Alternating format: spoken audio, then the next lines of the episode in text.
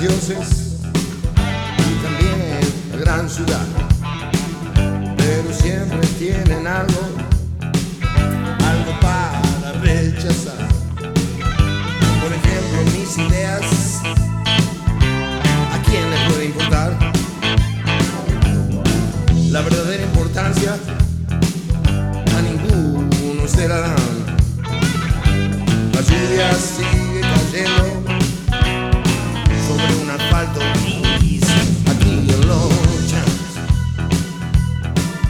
Buenas, buenas mis queridos amigos que se encuentran de todos los lados, de todas las latitudes. Bienvenidos una vez más a este ciclo ininterrumpido de punto y aparte, transmitiendo en vivo por estudionuna.com.ar, llegando a todos lados.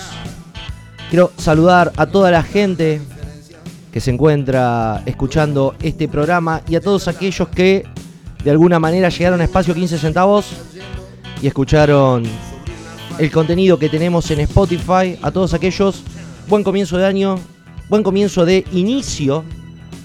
Y por sobre todas las cosas quiero saludar a mi querido amigo, señor Andrés Robles, y desearle un muy buen inicio de ciclo, de temporada, digamos. Vamos a medir los años en temporadas. Buenas noches, estimadísimo profesor.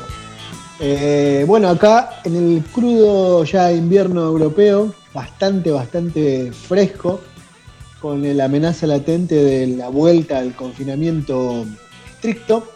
Como siempre, digamos, como vamos a vivir de acá un tiempo largo, ¿no? Con la amenaza constante de ese confinamiento estricto y con la gente tratando de hacer la vida lo, lo más normal que puede dentro de toda esta, en toda esta locura. Así que desde acá, salud la tropa, salud. Es que la normalidad va a ser justamente adecuarse a esta cuestión, me parece, de resguardarse, de usar barbijo. Ya la normalidad va a ser tan aceptada como lo que estamos vislumbrando de, lo que va a pasar. Ya en otros capítulos de punto y aparte hablamos de que ustedes ya van por, por el capítulo 2 o la, o la segunda versión de, de Die Hard o de Terminator y nosotros recién estamos empezando a ver cómo, cómo está la historia, ¿no? Yo te pregunto, ¿hay alguna, eh, algún momento en donde eh, estos muñecos creados en Japón o en China, que no son las personas comunes, son los robots, en algún momento ya empiezan a vislumbrar, a asomar la cabeza? Porque es lo próximo. No sé, pero a ver, algo, quiero rescatar algo de lo que dijiste recién vos, el del tema de la, de la normalidad. Hoy me fui, hoy, mm, está la tarde, estaba bueno, lo dejé a mi, a mi hijo, lo tuve toda la semana y lo dejé en la casa de la madre. Y dije, bueno, a ver qué puedo hacer. Y Como necesitaba algo de ropa, porque vengo este, haciendo el reestreno de la temporada 2006-2007 de, de la ropa, viste que, viste que Claro. se compra y después no, pasan años y no, y no. Y no se repone. Entonces, y no, claro, entonces hoy dije, bueno, tenía unos mangos y dije, me voy a ir a comprar algo de pilcha y me fui a Barcelona Centro. ¿Es cara la ropa Barcelona ya? Centro y la... No, la ropa es, es- es muy... es- a ver, ropa de relativamente buena calidad es económica, es razonablemente económica. O sea que con poca guita te puedes vestir razonablemente bien. A ver, Bueno, la cuestión que hoy fui, ¿qué es un razonablemente bien? Poner un elegante sport, una camisita ahí una leñadora. camisa, un jean, un una camisa, jean. un jean, una, una, una un par de zapatillas decente, un abrigo decente, digamos, y no gastás tanto, no gastás una locura como en Argentina que necesitas mucha guita para vestir. Un sueldo y dos autos para comprarte algo Tal más cual. o menos. Acá es razonable, digamos. Tampoco es que vestís de lujo, pero vestís razonablemente bien y está bien. Cuestión que me voy para el centro de Barcelona y me metí en, el, en, el, en una tienda que se llama el, el Corte Inglés. Son como una especie de cadenas que tiene una forma medio extraña, una forma como, como algo todo muy encerrado y adentro como pisos abiertos y los locales, digamos, desperdigados, pero no, no cerrados. Es como una gran feria pero muy cheta, ¿no? Muy, muy así cara. Y me metí ahí y dije, porque a veces por ahí, viste, en esta época ya encontrás el tema, empezás a encontrar temas de descuentos Las de temporada, rebajas. de toda la movida. Lo hacen rápido esto, ¿viste? Y, y me metí ahí y de repente, digo, entré con la máscara, ¿viste? Y te hacen entrar por una puerta, salir por otra, te hacen ponerte, ¿viste? Bueno, el, el sanitizante ese. Y, y la gente ya, ¿viste? Como que tiene como ya una disciplina de, bueno, espera el de adelante, está esperando que, que, que venga chabón que le ponga, viste, el, el, alcohol en las manos, y los de atrás ya están como a, los dos, a la distancia social, viste, como que la gente está internalizando eso. Sí. Y como que ya la normalidad es como lo que dijiste vos, se está transformando en esto. O sea, y estás en el, en el, en el enorme lugar ese, en el enorme lugar ese que es, que es el, centro de compras este, la, la tienda, y está toda la gente igual, o sea, están todos con, los barbijos y se están probando pincha, entran al probador con los barbijos y después de que sale alguien del probador, o ves que entra la, una, piba de las de ahí de las de, las, de, las, este, dependientes, de las que trabajan ahí, y sanitiza el, el, probador. O sea, como que es todo ya como que ya es algo que, un está internalizado, ¿entendés? Un protocolo normal. Me imagino, che, claro. ¿No hay algún argentino o alguien así en la cola cuando están haciendo, esperando para entrar? ¡Eh! No te podés apurar, querido. Hace dos horas que estoy en esta cola, dos horas. Estoy con mi mamá que, es mayor. la gente pierde las malas mañas acá.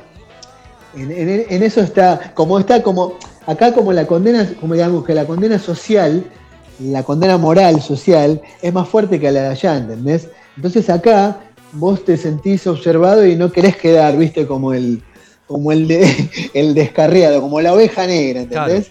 Acá cuando te miran decís, ¿qué mira, puto? Vamos a la piña, te la bancás, mirá que yo soy de. Mirá que yo soy de barrio. mirá que, que, me repugnantía te bajo todos los dientes. ¿Qué estás mirando? ¿Qué mira? ¿Qué mira? Mirá que yo soy. Gato, gato, culo. Claro, soy nadie a la cachorra y arrancá con fuerza, con fuerza. Tremendo. No, bueno, y, eso es, es, es, muy curioso porque si bien Barcelona siempre suele estar esa zona céntrica de Barcelona, invierno y verano, o sea, esta es una de las ciudades más turísticas de, Europa y del mundo. Es una de las más visitadas del mundo, Barcelona, Madrid, Roma, ¿viste? Porque es como que estás en Europa, ¿no? Es como si estuvieses en Europa, claro. No, lo que te quiero decir es que ahora, si bien todavía los turistas no volvieron, hay, no hay ni un cuarto de la cantidad de gente que suele haber siempre. Pero yo me imagino que cuando lleguen los turistas, cuando, cuando esto más o menos se estabilice y abran de vuelta al turismo, porque lo van a hacer indefectiblemente porque lo necesitan, los, países que vienen de turismo, todos los países mediterráneos lo necesitan, entonces lo van a abrir, en algún momento lo van a abrir con protocolos, y yo creo que los turistas ya como, como que van a venir entrenados. Este verano, medio que se descarrió todo, el verano pasado, digamos, el verano de ahora del, del 2020. Pues yo creo que ya para el verano del 2021 va a estar todo como mucho más disciplinado. Lo cual, por un lado decís, bueno, la gente bien, usa la cabeza, y por otro lado decís, mmm, esto es cada vez más 1984, ¿no? Uh, terrible, terrible. Y vamos a terminar más. Ponele que, que las plagas también, de alguna manera, no quiero pensar que otra gente ya lo estuvo pensando, pero es poco control de población, ¿no? Así que, que ojo al piojo, porque dicen que te quieren meter una vacuna que adentro tiene un microchip, que ese microchip controla todo. Y controla lo que... Y sabes que, sabes que, imagínate vos, eh, le meten a, a, a Mirta de Berazategui el microchip. Y el que está allá espiándolo, no sé, en la sede de la, ¿qué? la CIA, la NASA, la KGB, el, M, M5. El, gobierno chino, donde sea, está mirando y dice, le reporta al jefe, mire, dice, la Mirta de Berazategui se fue a esa feria de Sensabello a comprarse calzones, ¿no? Es... O sea, qué información importante que, claro. Estuvo en el bingo cinco horas, cinco horas. Y no ganó nada. Claro, sí, imagínate que el mundo necesita que controlen a mi vieja que, que se va a Coto a comprarla y que después, viste, a veces se equivoca la comida del perro, viste, y tiene esa anécdota para contar. Imagínate la información que se está perdiendo el nuevo orden mundial, ¿no? Claro, eh, yo creo que se llama celular de lo que están hablando y están confundidos. Se llama redes sociales. Creo que en una vacuna no van a poner un microchip. Puede poner para otras cosas, pero no un microchip para, para controlarte. Eso se llama celular, redes sociales y ahí te controlás vos solo. Vos mismo te pones, te mandás al frente. ¿Sabes que hace poquito estaba leyendo? Me gusta mucho leer sobre estas cuestiones que hay fuera de nuestro planeta Tierra, ¿no? Que eh, hay una base en, en Chile que es la única base eh, de radio, radiofonía que tiene un satélite muy, pero muy grande y envía señales al universo, al espacio exterior, con el objetivo de eh, buscar alguna frecuencia extraterrestre, ¿no? Y acá se genera esta dicotomía de que no, no avivejiles, no, le, no pongas tu posición en el universo ya tan grande que es para que te encuentre en otras civilizaciones. Imagínate cuando eh, eh, Darth Vader estaba en la estrella de la muerte y destruye aquel planeta y de repente le llega por, por el estamos recibiendo una señal de un planeta que parece amistoso. Vos sabés que cuando los taínos fueron eh, visitados, los taínos era un pueblo muy bueno, muy bondadoso, fumaban porro todo el día. Eran los, indígenas originarios de Centroamérica. Así es, de, Jamaica. De Puerto Rico, de toda esa zona, sí. Básicamente había en Jamaica y cuando llegan los españoles justamente encuentran esto. De, ah, mirá, le cortamos un brazo y no hace nada. Mirá, los podemos someter a la esclavitud y no hacen nada, no se defienden. Era un pueblo muy pacífico y me, y me hace eco esta cuestión, ¿no? Del de, control, de, de cada vez estamos más expuestos, cada vez estamos más eh, al límite con el tema de la privacidad. Y es una cuestión que habría que pensar más allá de si en una vacuna hay un microchip o no. A mí me parece una locura. A ver, es lo que te digo. ¿Para qué, para qué van a gastar un microchip en ponérselo a, Rosa de, de, de Espeleta, a la vecina de mi vieja, a Tanina, la almacenera, ¿entendés? O sea, me parece una locura pensar. Ojo, pará, pará, pará, pará. Tiene más historia la almacenera porque sabe todo lo del barrio. No me vengas. Bueno, sí, eso es verdad. O sea, es más, necesitas poner una almacenera más que un microchip. Exactamente. Para obtener información. Exactamente. Yo creo que Vladimir Putin puede tener toda su tecnología. Joe Biden puede tener todas las armas. Ho Chi Minh, Ho Chi Minh no, ¿cómo se llama? Xiong Xiamping. El de China puede tener todo. Xi Jinping. Xi Jinping pero los argentinos contamos con almaceneros. Es, el, es la contrainteligencia del recontraespionaje realmente. Y en Capital Federal, en los edificios, tenés a los porteros. Oh. Y eso es como contar con la fórmula de la Coca-Cola y la fórmula de la bomba atómica. Totalmente. Mezclado, en una sola persona. Serían los marines y los comandos de, de un país los almaceneros, los conserjes, son esa gente que en una guerra civil van a estar ahí brindando información, vendiendo datos, van a... Ojo, eh, nosotros contamos con una fuerza muy... Es más, vos, yo creo que si llega a haber el, apocalipsis nuclear, los edificios van a estar destruidos, pero van a estar los porteros baldeando la vereda. Ey, sí, sí, sí, sí, es un arma táctica eso. Escúchame. Y aparte, el portero siempre vive abajo, está entre el garaje y el primer piso.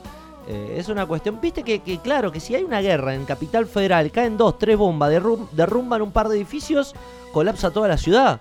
Estratégicamente... Bueno, e, explota una garrafa y puede pasar lo mismo, ¿eh? Sí, sí, es verdad. Y pasó con un edificio en la ciudad de Once. No nos olvidemos. Y en Rosario, ¿te acordás? Hace un par de años también pasó, pasó lo mismo. Del gasista que rompió el caño y se asustó y se fue corriendo.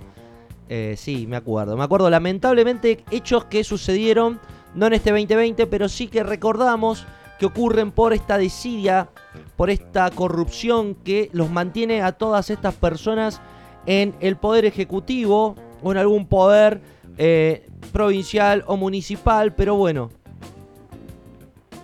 El problema para mí, David, es de control. ¿eh? el problema son los controles. O sea, no es el que, el que, o sea, el que gobierna sí es parte del problema. Pero ¿sabes cuál es el, problema fundamental? Es que no hay controles.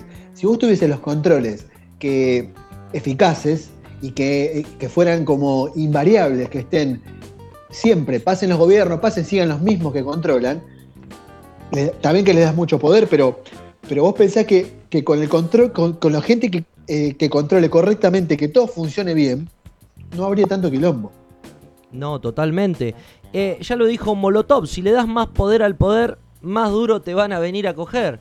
Eh, el poder se manifiesta de esta manera y nosotros hacemos hincapié en que somos la única fuerza capaz de derribarlo, de controlarlo, porque somos aquellos que depositamos eh, mediante el sufragio universal nuestra elección de quién nos gobierne. Así que, qué bueno, que somos una mera utopía quizás. Pero vos crees en la que la que realmente el voto el voto tiene un poder tan transformador como el que creemos?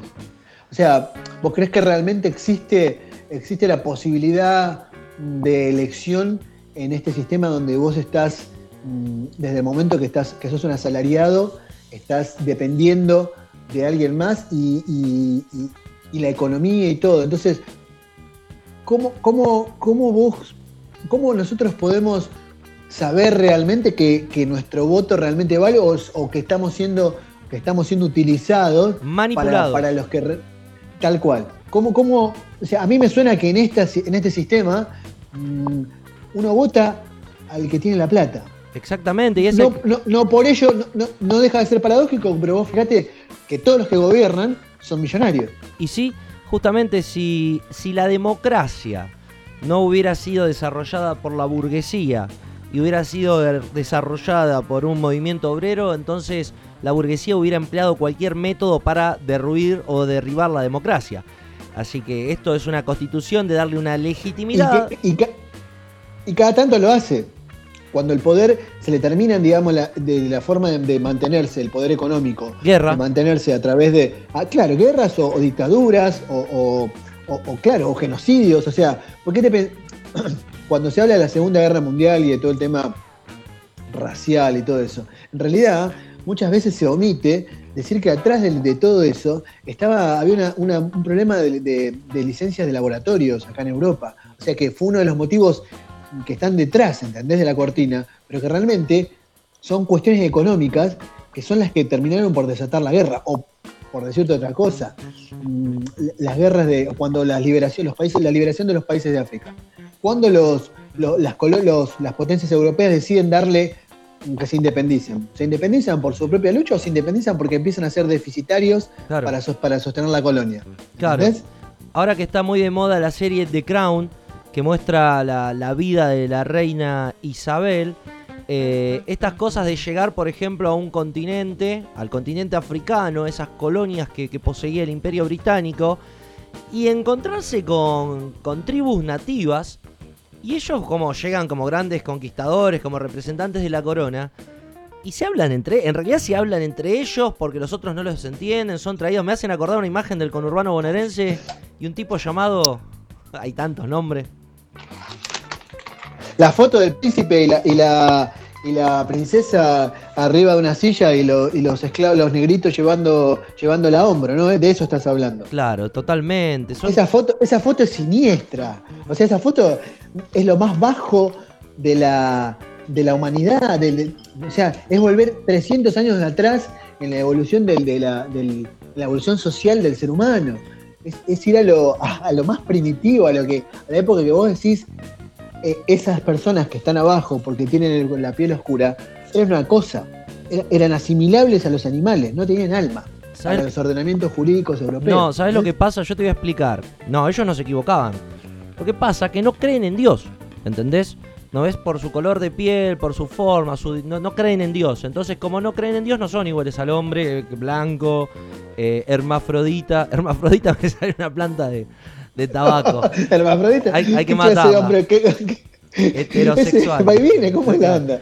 Eh, qué, maldición cuando la naturaleza te manda un hermafrodita. Y hablando de los machos, los hermafroditas, hablamos de que se aprobó una ley tan buscada, tan necesaria, eh, sin hacer distinción de pañuelos. Los pañuelos los uso para sacarme el sudor. Creo que la idiosincrasia y, la el sentido común deben prevalecer ante cualquier sentimiento de eh, opinión. Como siempre decimos en este programa, la opinión no nos interesa.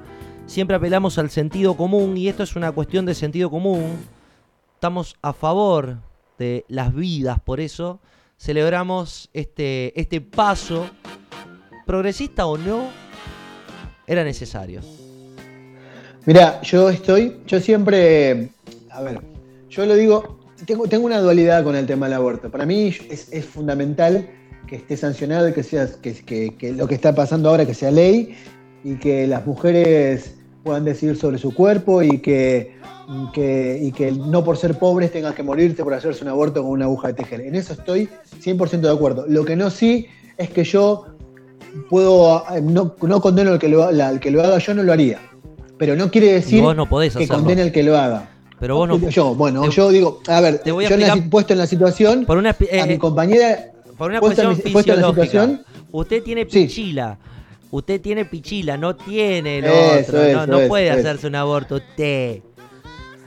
Por eso, bueno, pero a lo que voy es, puesto en la situación, si tú una compañera me planteara una situación así, yo le diría que no lo haga. porque a mí no me no, tendría la sangre fría quizás para oh, sangre fría. No tendría no sé, no me sentiría bien con mi conciencia para hacerlo, pero fuera de esto es una cuestión personal, en lo personal, y no por una cuestión religiosa, sino por una cuestión de mi propia psiquis, de, mi, de mi cabeza que funcionaría, que me haría sentir culpable, etcétera, etcétera. Pero fuera de eso, fuera, fuera de esto, digo, de la cuestión personal, estoy por 100% de acuerdo y creo que esta ley es un paso fundamental para, para civilizarnos, para, darnos mm, un poco más de, humanidad. Aunque parezca inhumano, los que digan que matan, bueno, son discusiones que no, no, quisiera ponerme a dar porque no, no, nos va a llevar a ningún lado y además el que piensa de una forma piensa de una forma y el que piensa de la otra piensa de la otra. Digo, no hay, no hay forma de convencerse entre, entre los dos bandos, entre el azul y el verde y lo que sea. Pero lo que voy es eso. Y digo, después de esto, también ahora acá en España se sancionó la ley de eutanasia y estoy absolutamente convencido que la ley de eutanasia es el próximo paso que Argentina va a tener que sacar como ley. Que lo va a sacar seguramente porque Argentina en ese sentido es bastante avanzada con respecto al resto de Latinoamérica. Sí, totalmente. Creo que es una ley más que necesaria. La libertad de elegir tu, forma de morir. Eh, en torno a, la ley esta de aborto hay que leer un poquito también la letra chica. Eh, no todo es alegría, siempre hay que caer en manos de inescrupulosos que se, que se justifican en la objeción de conciencia. O sea, toda ley tiene su, su parte, digamos, contraproducente. Pero bueno, eh, más allá de que uno considere o no, creo que las libertades individuales son aquellas que puede proclamar un sujeto por el solo hecho de estar dentro de un contrato social que lo garantiza un Estado. Entonces, no quiero que nadie me venga a decir, yo sé que nadie, o sea, no es, uno piensa en un aborto, decir, salís a un boliche, tuviste relaciones y te vas corriendo al, dispensario, ¿no? Eh, bueno, en algunos lugares de Estados Unidos hay dispensarios que, son clínicas de aborto directamente, llenas una ficha eh, que hay, un muy gracioso en South Park que llenaban una ficha y el quinto ya era gratis. Eh, pero bueno, no pasa de, esas cuestiones que están en el imaginario. Pero bueno, por suerte no va a haber una distinción entre la gente que tiene más pudiente y la gente que no tiene a la hora de atenderse. Creo que es fundamental en las políticas de salud y educación.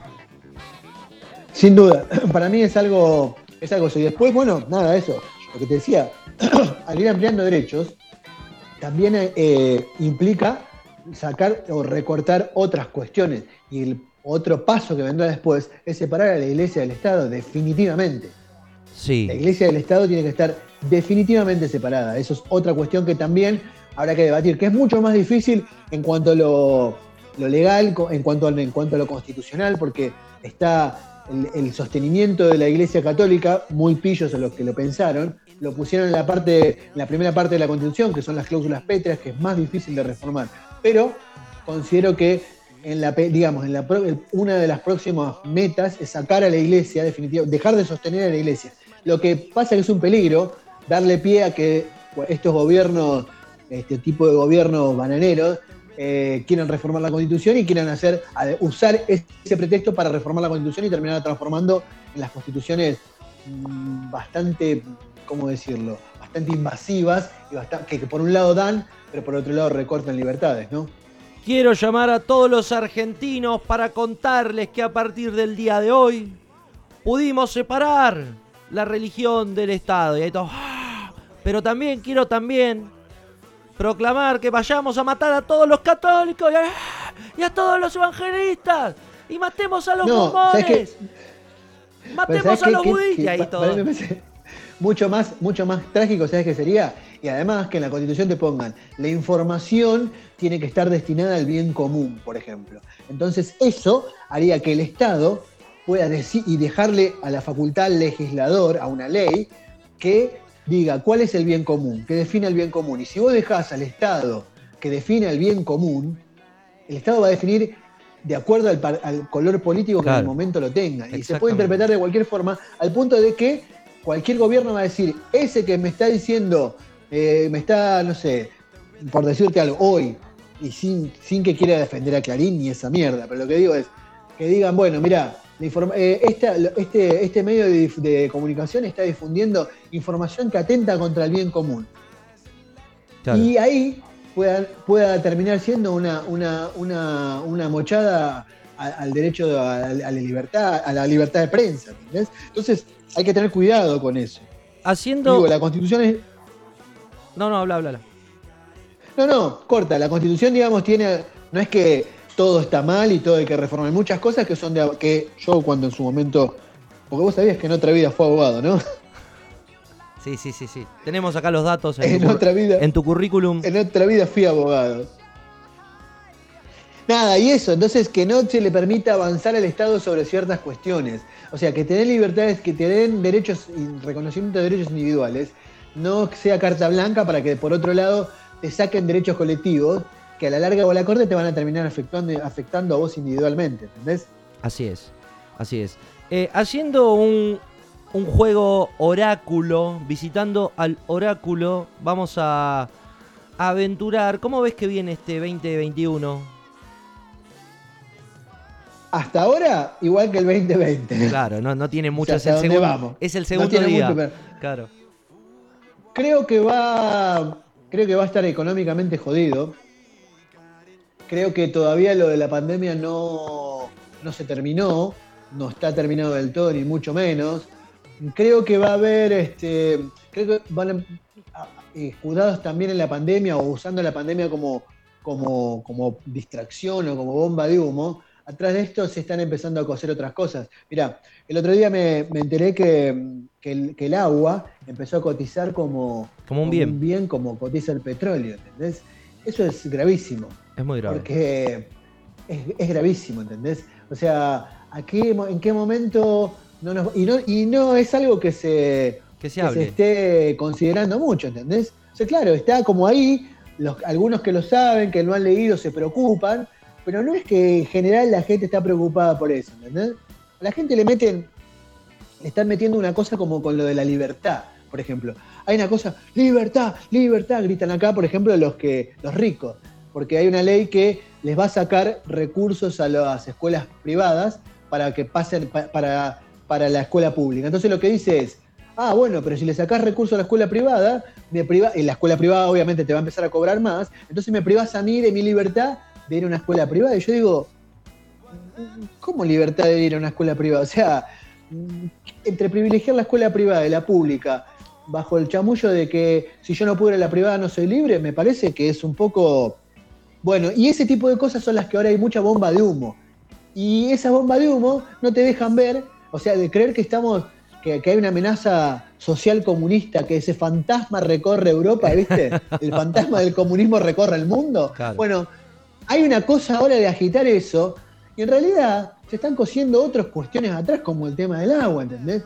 Dentro de poco se van a empezar a, los recursos naturales, que ya cada vez están más finitos, que están más cortos, van a empezar a ser motivo de discusión serio de quienes tienen, lo, de que tienen el poder militar en el mundo. Y eso es, complicado. Complicado para un país como el nuestro, por ejemplo. Con los glaciares. Tenemos muchos recursos y que no tenemos forma de de sostenerlo, ¿entendés? No tenemos infraestructura. Entonces, también te puedes a pensar, ¿por qué los países que tienen muchos recursos están tan mal? ¿No será que, hay, una, que hay como una cosa de desgastarlo para que queden blanditos como pasó en los 90? Para que queden blanditos, para que, bueno, vea, vengo con tres monedas, dame todo eso, porque vos tenés cero, antes de tener cero, tenés, te doy tres, dame todo, ¿entendés? Sí, eh, la geolocalización y, y, la ubicación de los recursos naturales, digo geolocalización para aquel que dice de qué está hablando, desde la Segunda Guerra Mundial, este concepto de eh, la ubicación estratégica, que es lo que buscaban muchos, muchos dictadores políticos y ahora justamente con esto de la democracia, esta cuestión de ubicarse en puntos estratégicos, como en lugares de donde hay fluctuación del petróleo, donde hay pozos, donde hay agua, donde hay...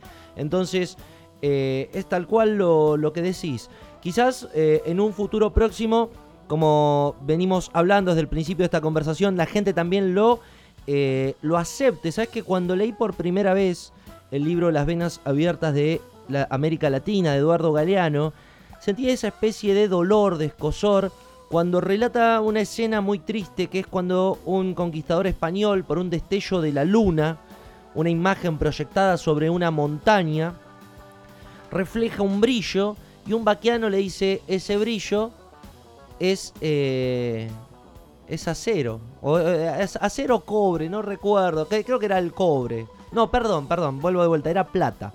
Era la plata que reflejaba eh, una montaña La en plata, Perú. sí, es plata. La plata que reflejaba en las vetas de la plata que reflejaba en las montañas. Entonces, en menos de 20 años, esa montaña desapareció. Y esas cuestiones, esas anécdotas que, que va contando fueron las que forjaron la historia de América Latina, ¿no? Una pena totalmente. Espero que nosotros no lo lleguemos a ver porque sería terrible y que las generaciones venideras eh, se adoctrinen, se armen y pasen como la Revolución Francesa por guillotina a todos estos imberbes que se encuentran jugando con el destino de las personas. ¡Qué programa revolucionario, don Andrés! No, pero absolutamente, doctor. No, a ver, digo, eh, esto es como, es como que viste el futuro distrópico que ves en alguna serie de Netflix Sí. o alguna serie que, que ves, vos decís, ah, esto, viste, qué sé yo. No va a pasar. Y cuando te pones a pensar, Ya estamos. no sé si estás tan lejos, viste, o sea, el agua. ¿Y qué viene después? Mad Max. Y no sé, viene Uno. después, claro, ¿y qué, y, qué, ¿y qué se necesita después? Y bueno, después se necesita el viento, la Uh, luz solar. señor Se necesita- y, y bueno, Señor y, y qué- quién tiene más? ¿Entendés? Sí. Claro, o sea, y, va más allá de que de, de- países o de. Esto ya tiene más, más, más bien con las corporaciones, eso es otra cosa, las transnacionales, que ya no tienen bandera. Entonces, mm, más bien las transnacionales utilizan a los, a los estados para la defensa de sus propios intereses o para la conquista de intereses estratégicos, bien como bien vos lo dijiste. Ya las guerras no son por ideología, no son por son por recursos naturales. Y sí. Entonces, está complicado. Entonces, volviendo a la pregunta original que me dijiste vos en su momento de cómo veo el 2021, al 2021 lo veo complicado. Lo veo complicado, pero lo veo con una chance. Con la chance de, bueno, esto o nos hace abrir los ojos, viste esa boludez, de esta salimos mejores o peores. No sé si mejores o peores, pero o nos hace abrir los ojos, que la situación es grave, o nos quedamos calladitos y de a poquito vamos viendo cómo empiezan a meter, a aparecer cantimploras gigantes llevándose el agua, y cuando menos lo pensás, tenés el río de la Plata como un arroyo, como, ¿me entendés? O con un hilito de agua. Y parece una boludez, hoy parece una boludez, ¿qué te vas a imaginar? Pero no sabés, ¿entendés? Es muy divertido esto de hacer futurología porque nada más nos estiramos hacia inicios del 2020 donde estos eh, farsantes, había una palabra que usaba el, co- el conductor Raúl Portal, ¿cómo era? Los, ma- los manochantas o los... Bueno, estos adivinólogos que decían, no, ¿cómo va a ser el 2020? El 2020 va a ser buenísimo, va a ser el mejor año, eh, va a haber eh, gloria para todos, va a ser un año para no olvidar, sí, totalmente, para no olvidar. Eh, esto se llama Punto y Aparte, estamos en vivo, es un programa que también a su vez es un podcast que se emite los días X, no importa, porque mientras estás escuchando esto quizás en Spotify, no te quiero hacer sentir mal y que pienses que llegaste tarde. Eh, esto siempre lo vamos a estar escuchando. Estamos en espacio 15 centavos. El espacio mismo, el espacio o la nada, refleja esta cuestión de que subimos todos nuestros programas, nuestros contenidos, que son grabados acá en estudio 15 centavos. Y que también gracias a la gracia de nuestro querido amigo el Mago Mota, podemos salir al aire en studionuna.com.ar. Eh, quiero contarte que esto es punto y Señor, aparte. señor, Sí, señor, sí, sí. señor, señor, ¿le puedo hacer una pregunta, señor? No tengo cambio, no tengo la hora. Y este, no, y este, y este programa, ¿dónde queda grabado después? Este programa eh, lo subimos a anchor.fm barra 15 centavos, anchor.fm barra 15 centavos y bueno, es una plataforma buena porque te la distribuye por todos lados. Nosotros estamos llegando tanto en Spotify como en iTunes, como en Weezer, en Deezer. Weezer es una banda, Deezer es la plataforma, en Google Podcast. Nos podés encontrar en todos esos lugares, pero quizás para llegar más fácil, no dar tantas vueltas, si tenés cuenta en Spotify es espacio 15 centavos. Y si no tenés cuenta en Spotify, siempre vamos por la versión más barata, la gratuita, que es la mejor, que es en Anchor, anchor.fm barra 15 centavos. Para comunicarte, a ver si estás atento, Andrés, para comunicarte a este programa, ¿cómo puede hacer la gente? nos pueden mandar un mail. ¿A dónde? ¿A dónde? A con los 40 ladrones arroba gmail.com.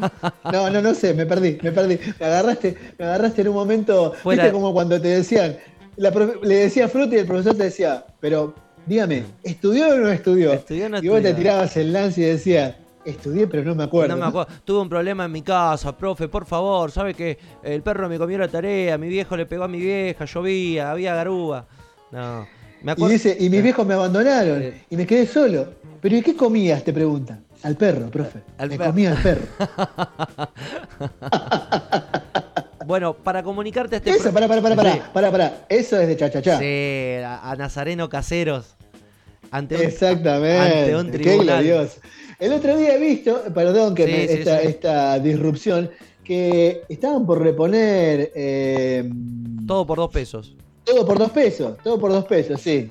Sí, sí, ¿Es, sí. es cierto? ¿Lo están pasando? Sí, sí, sí, todos los viernes lo, lo van a pasar un- en los programas. O sea, está bueno, está bueno. Recomiendo ese programa, el inicio de una época de humor, ¿no? Que luego, no sé, por otras cuestiones de producción o de falta Mirá, de yo, ideas. yo lo venía siguiendo desde la, desde de la cabeza, no sé si te acordás vos. Sí, de la El cabeza primer programa o cha cha cha.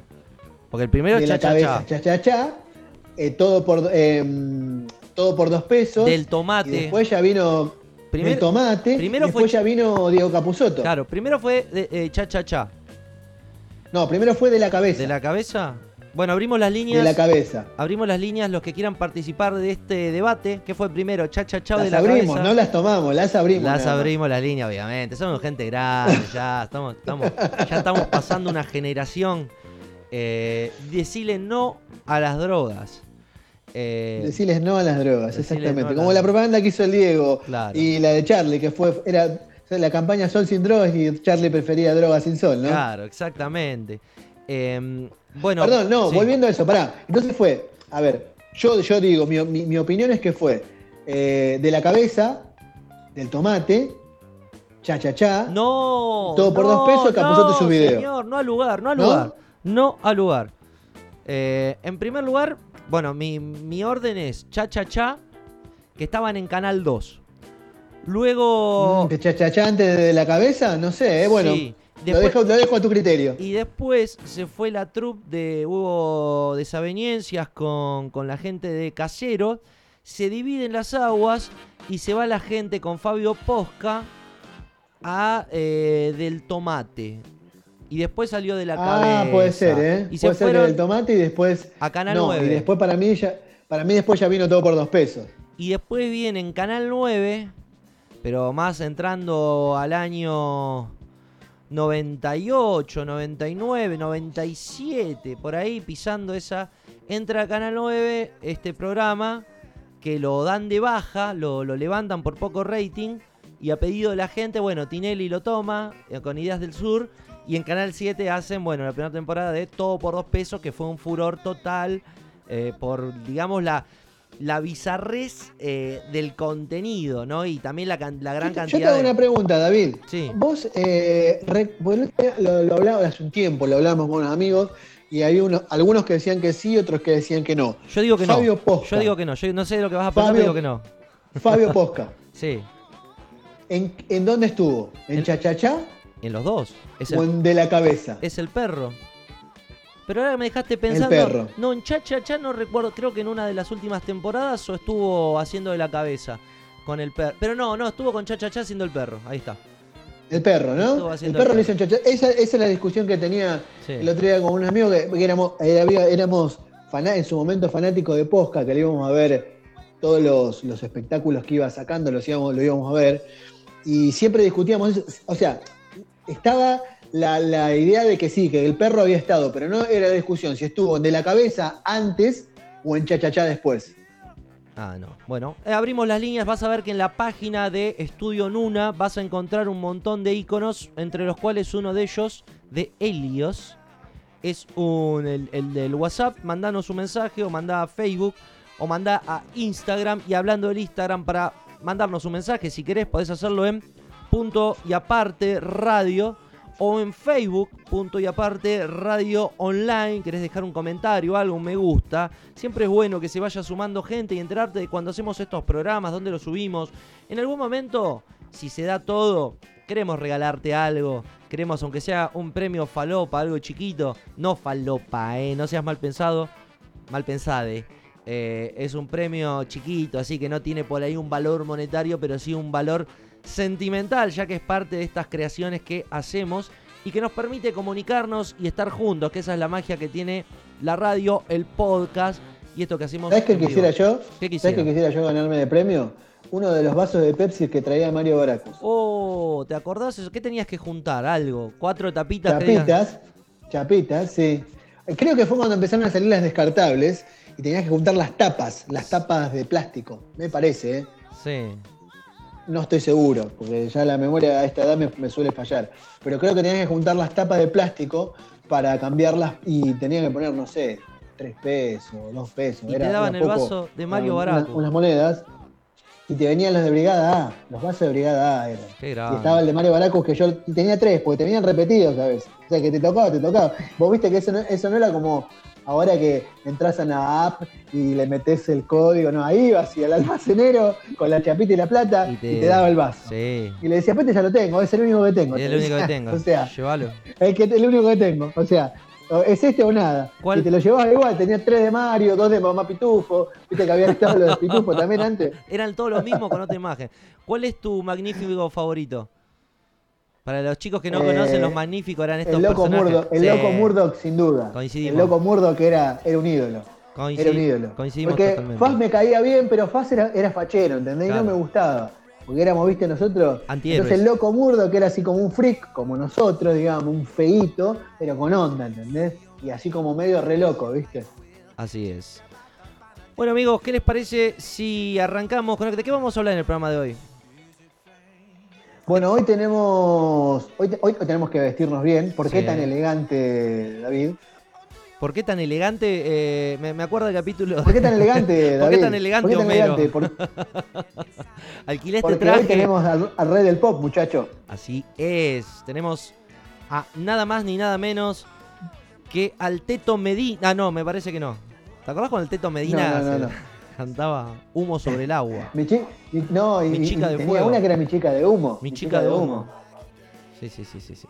Hoy vamos a hablar del señor Michael Jackson, un grande que señor. a manera de cábala, a manera de cábala, eh, arrancamos el año eh, bailando y recordando, sacando de lado el poterío de sin, sin desmerecer la lucha de los familiares que lo acusan y todo ese eh, hecatombe de bacle total que se generó, pero bueno, sacando la nota de color, eh, vamos a hablar desde la música, esta, este personaje tan, tan importante en la música, en la historia de Estados Unidos y en un concepto sociológico, como nos gusta hacer en este programa, sobre la música blanca y la música negra.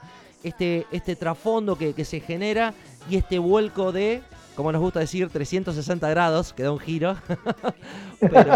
y te queda en el mismo lugar. Y me quedo en el mismo lugar, pero eh, genera eso. Por ahí te da bronca, por ahí te da eh, alegría, por ahí te genera indiferencia. Vamos a hablar del señor Michael Jackson. También de qué vamos a hablar, yo, Yo, yo respecto de Michael, una sola cosa, un solo comentario voy a hacer que, de acuerdo a lo que vos dijiste de, sobre su vida personal y sobre las cosas horribles que, que dicen que hizo y que probablemente haya hecho, la, una mierda lamentar, porque a mí me, me, cuesta, me cuesta, este, digamos, admirar tanto a un tipo que, si es que hizo esas cosas horribles que dicen que hizo, bueno, no importa. Pero bueno, fuera de eso, eh, es ineludible o, es este, imposible soslayar que fue uno, de, fue uno de los músicos más importantes, creo que después de los Beatles, los Rolling Stones, y no sé si por ahí más, eh, uno de los músicos más importantes de la del siglo XX, ¿no? Así es, así es. Bueno, también vamos a escuchar dos discos que salieron hace poquito. Vamos a escuchar a. Sí, vamos. Ah, yo te tengo una sorpresa, me olvidé de contarte. Estuve hablando con, con, unos amigos, con el amigo de una banda de unos amigos, singular y plural. Vamos a presentar el disco de The Caretons, dos temitas eh, para, para la gente, para arrancar el año, unos amigos de General Belgrano que, bueno, Eh, siempre, siempre en esta cuestión de eh, hablar con bandas, de, que son bandas de amigos, de, gente que me dice, che, mira, saqué un disco. Entonces, como siempre hablamos de música, somos gente que nos gustan las cosas nuevas. Vamos a escuchar dos temitas de The Caretons con una entrevista previa al bajista de la banda, Juan Pablo Trumino. Está buenísimo esto de que las bandas tengan lugar este, acá en estos programas, en estos podcasts o todo esto.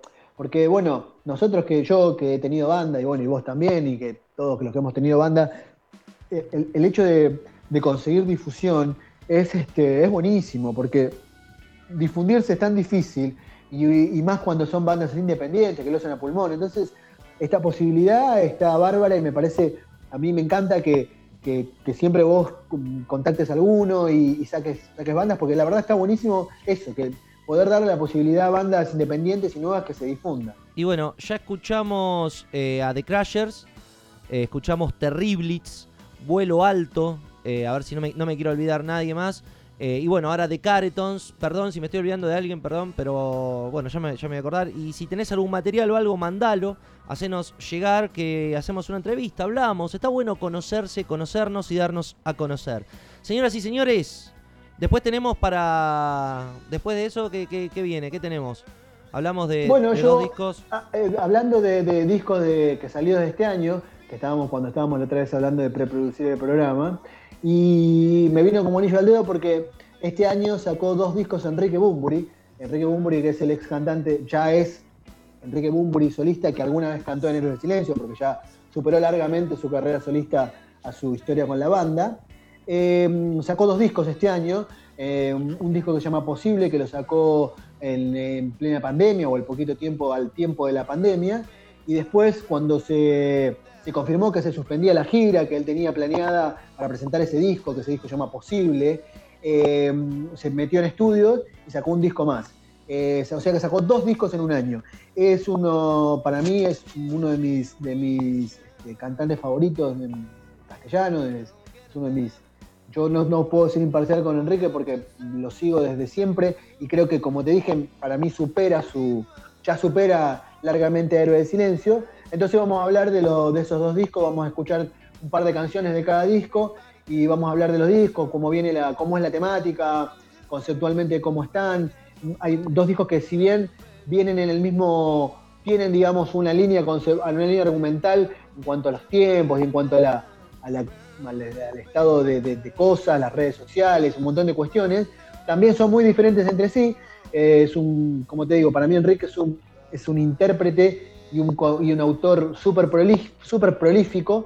Entonces, estos dos discos, la verdad que para mí, para mí han sido dos, dos discazos y tienen mucho como para, para hablar de ellos. ¿no? Y es, es lindo por ahí que alguien que no lo conoce o que lo pueda llegar a escuchar y por ahí pueda, pueda parar la oreja y, y interesarse un poco más. Bueno, y después tenemos a nuestra querida amiga Pau, que, vamos a hablar sobre la ciencia ficción y este género tan, tan lindo en el cine y, el, digamos, el avance ¿no? entre la vieja ciencia ficción y, y lo nuevo y cómo las técnicas de grabación y todas esas hierbas. Querido amigo que te encuentras del otro lado, escuchando esto recién comienza.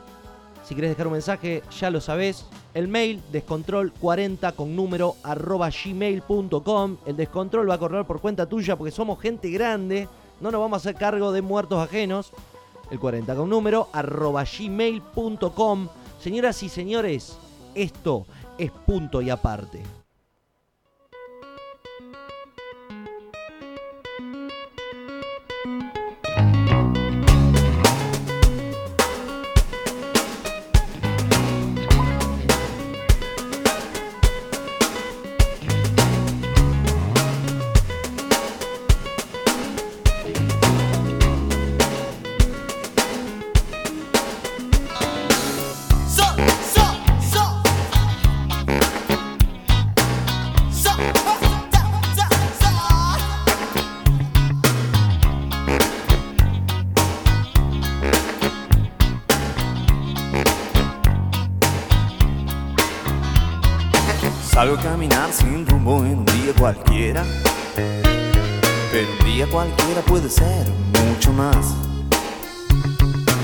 Parte de atrás del cementerio. Cruzando el parque, llego a un bar.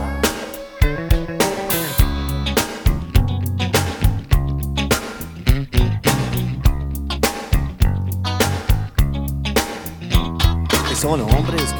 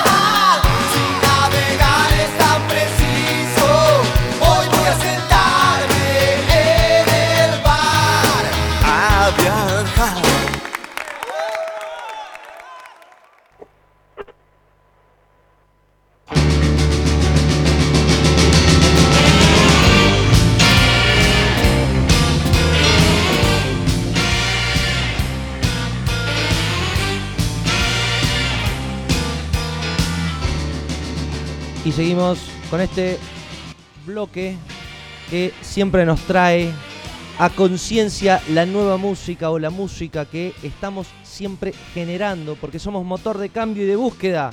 Y así salen estos amigos que siempre están generando cosas nuevas.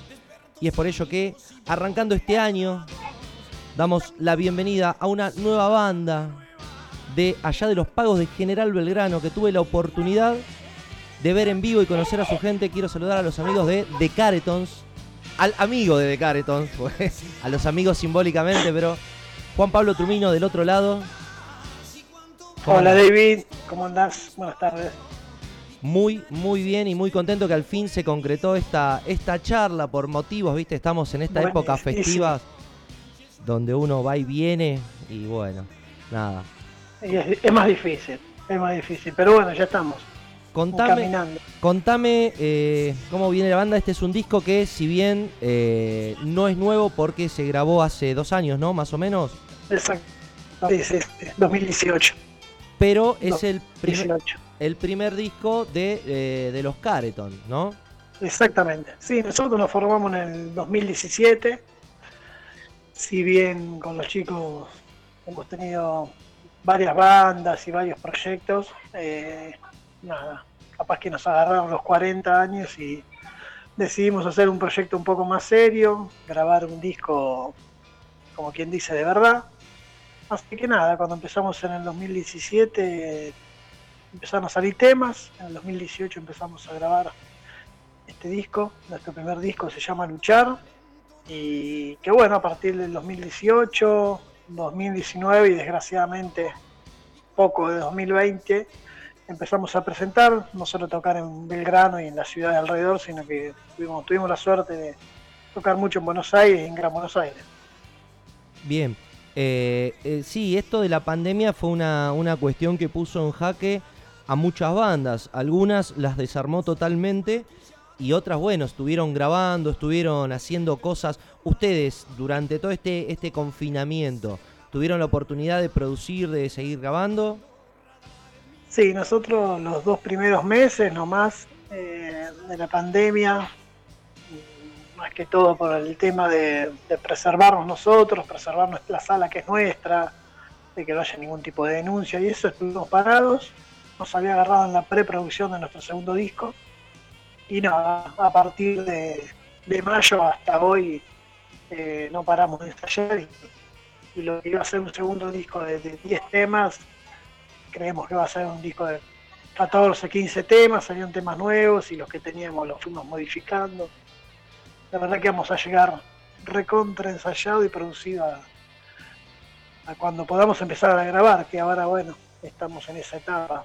de- se están recién abriendo los estudios, deben tener todos eh, eh, los turnos atrasados, bueno, pero nada, esperando, esperando para empezar a grabar nuestro segundo disco. Contame un poquito de Luchar, este disco que, que los arroja, digamos, al mundo de las plataformas. Eh, contame cómo se grabó, en cuánto tiempo se grabó, las cosas que, que- que- que hacen a, a esa ficha técnica. Eh, Eh, nosotros empezamos a grabar en septiembre, en septiembre del 2017 y salió en abril del 2018. eh, Son 10 temas, obviamente nuestros. Eh, nosotros nos definimos como un, un punk argento, porque tenemos la verdad influencia de un montón de bandas. Obviamente los Ramones, pero mucho ataque, mal momento, dos minutos, flema. Y nada, por una cuestión generacional nos gusta mucho, obviamente el punk de los 90, así que esa es nuestra influencia, por ahí va eh, nuestro disco, con, después con influencia de bandas eh, más nuevas, como Romanticista, Romanes, eh, bandas de los 2000. eh, bueno, va por ese lado el disco y nada, estuvimos muy contentos.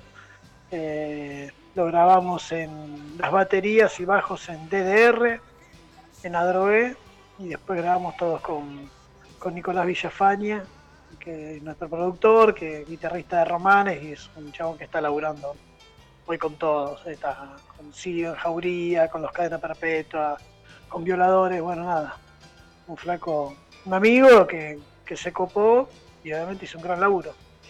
Qué bueno, qué bueno y se puede aparte apreciar para los que no saben con quién estamos hablando, Juan Pablo Trubino, bajista de The Caretons, una banda que pueden encontrar en Spotify y si se hacen un viajecito ahí por eh, que es el oeste, el, suroeste de la provincia de Buenos Aires y llegan a Belgrano, un lugar donde siempre los van a recibir con, con los brazos abiertos. Así que los Caretons, acá los tenemos. ¿Cómo, cómo está compuesta la banda?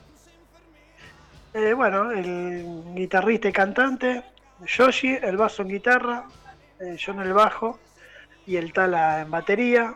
Eh, nada, típico cuarteto, lo que sí de principio tratamos de meter dos violas eh, para darle un poco más de poder y algunos arreglitos más a, a nuestro pan rock. Buenísimo. Decime, Trumi, ¿qué de temas vamos a escuchar? Eh, vamos a escuchar Luchar, que es el tema que da nombre a, a nuestro disco. Y me olvidé de decirte, bueno, que también esta pandemia nos ayudó para grabar nuestro primer video oficial, que lo pueden encontrar en YouTube, que es el tema Luchar. Lo hicimos con una productora acá local. Y el otro tema es Loco Lo Sé, el primer tema del disco. Genial.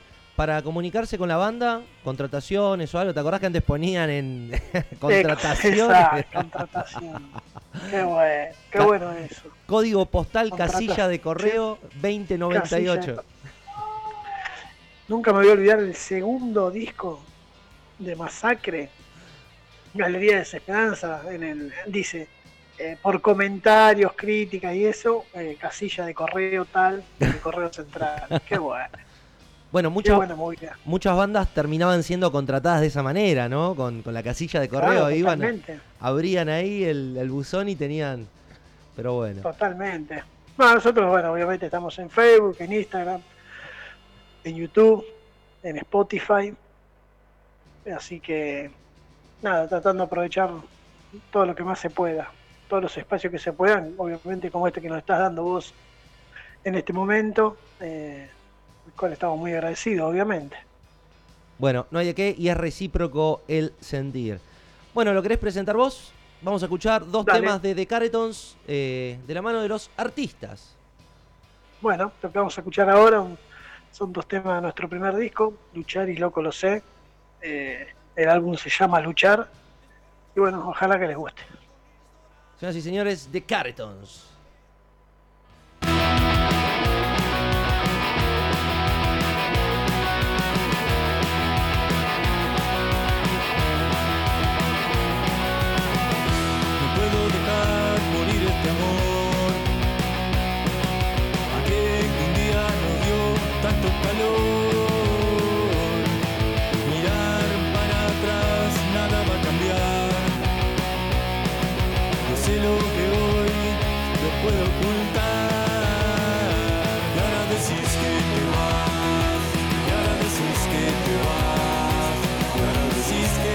Te vas,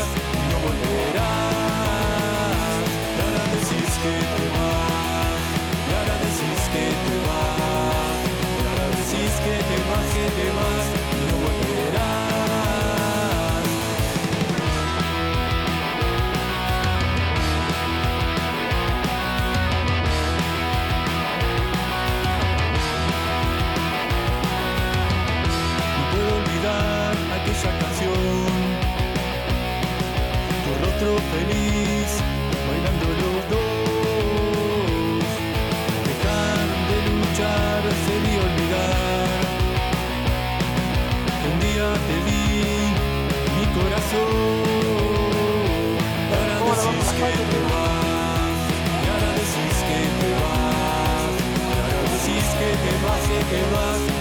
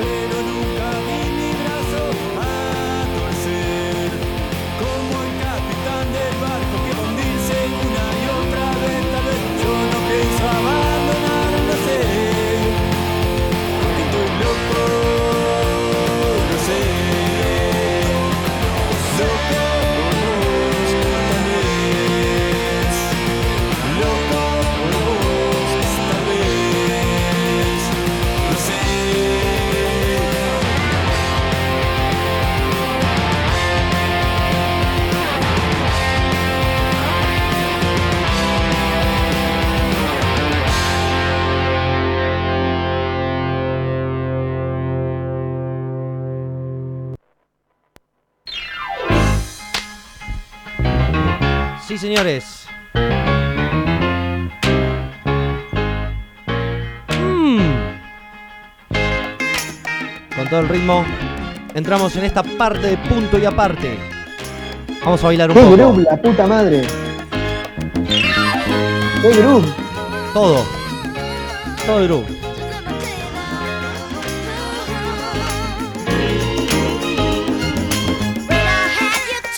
Bueno, lo que estamos escuchando, I Want You Back, tema de una mítica banda llamada Jackson 5, conocida por tener a una de las personalidades más importantes de quizás los próximos 50 años, 100 es poco. Así como hubo próceres, también hubo gente que cambió el antes y el después de la música. Estamos hablando del señor Michael Jackson. Qué paradójico que este hombre que cambió la música negra, que puso la música negra ahí adelante y arriba, haya terminado muriendo como un blanco prácticamente. Son paradojas que nos arrojan los tabloides de paparazzis.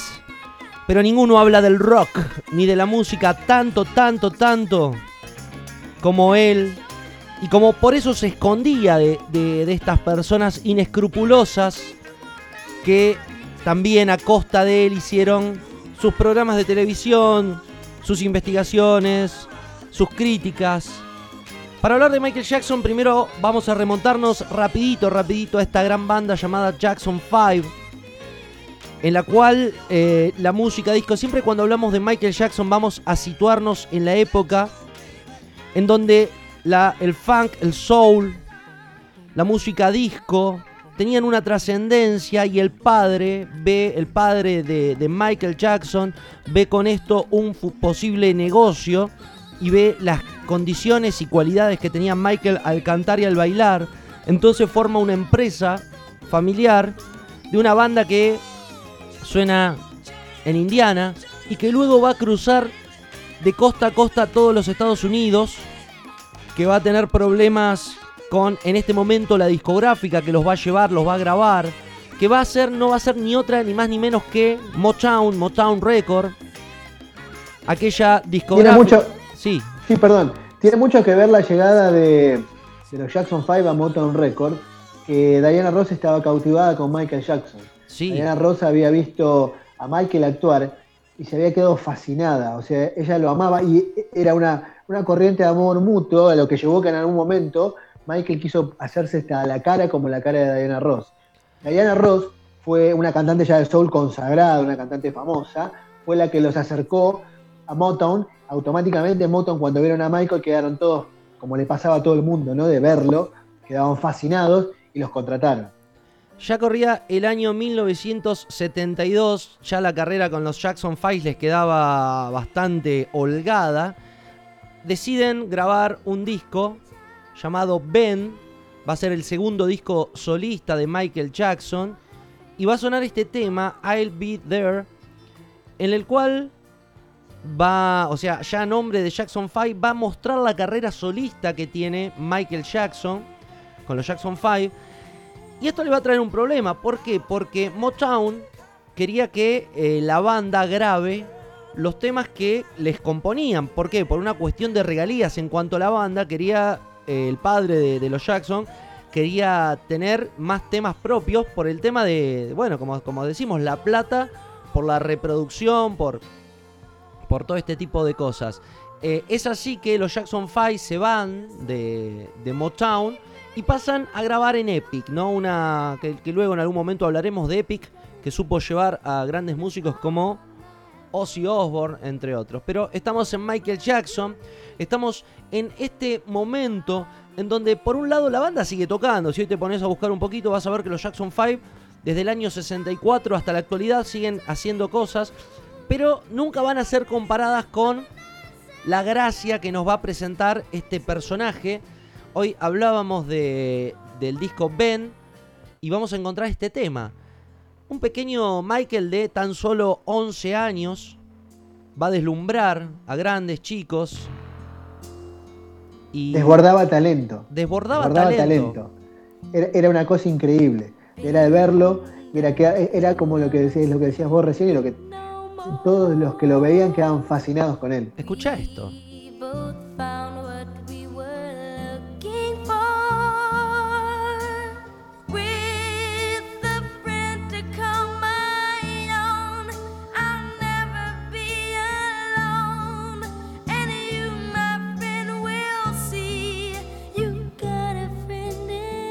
Ya la, la capacidad de Michael Jackson es desbordada desde muy pequeño.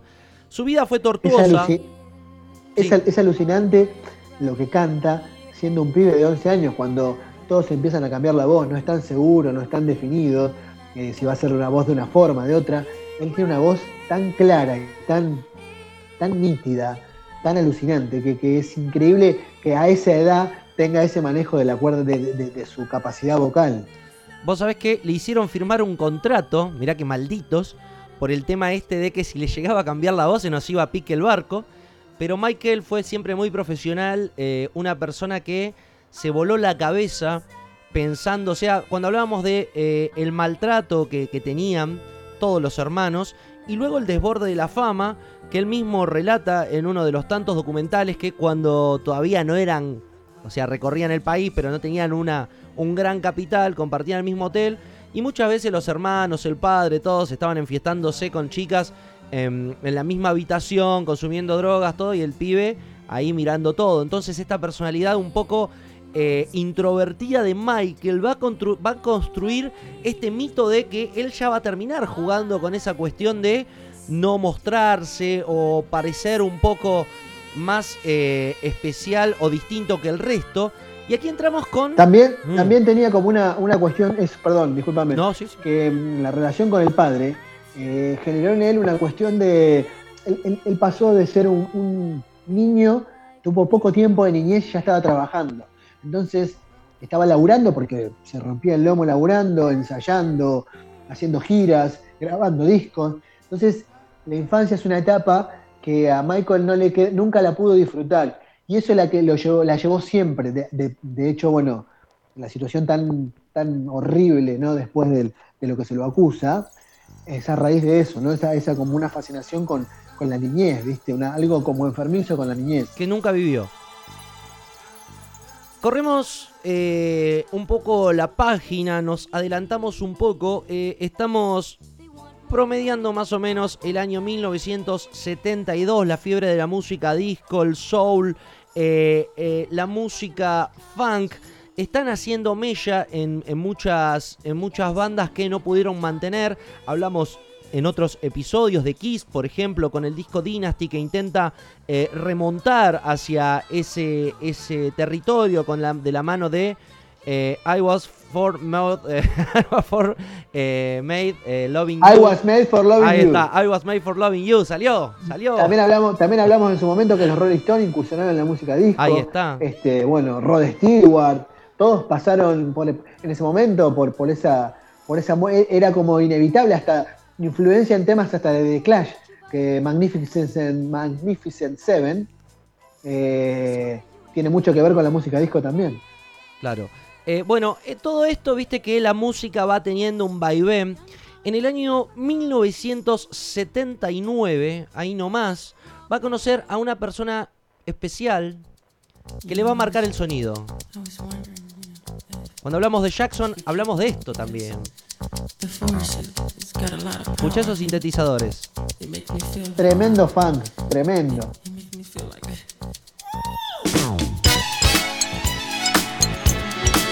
Giramos las cabezas porque esto es punto y aparte. Escuchando a Michael Jackson en este inicio de año, de temporada. La persona que va a ser Mella, que va a ser el instrumentador de gran parte de las canciones. Acá hay varias personas, pero tenemos a un gran productor llamado Quincy Jones, un tipo que grabó desde a Frank Sinatra a- y, que, y que tocó con gran cantidad de músicos, entre ellos Ray Charles, James Brown. Quincy Jones se va a transformar en el productor musical del momento porque va a saber llevar esa cuestión de la música afroamericana a ciertos niveles que convivan con el hombre blanco eh, estadounidense. po- populariza, hace pasar la barrera, la barrera racial de la música negra a la música blanca, la transforma en música pop que a, la- que a los este, blancos les termina siendo agradable y les termina siendo imposible de rechazar por el ritmo y por el baile.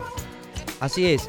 Bueno, Quincy Jones lo que le va a dar a Michael Jackson es esta cuestión de, eh, de la instrumentación.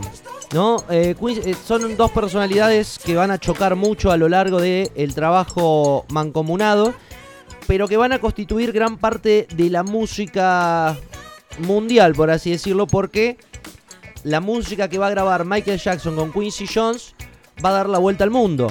Eh, también hay un detalle en particular que van a ser las personas con las que va a trabajar en estos discos, que van a ser ni más ni menos que eh, Jeff y Steve Porcaro, eh, bate- baterista y tecladista de una banda legendaria llamada Toto.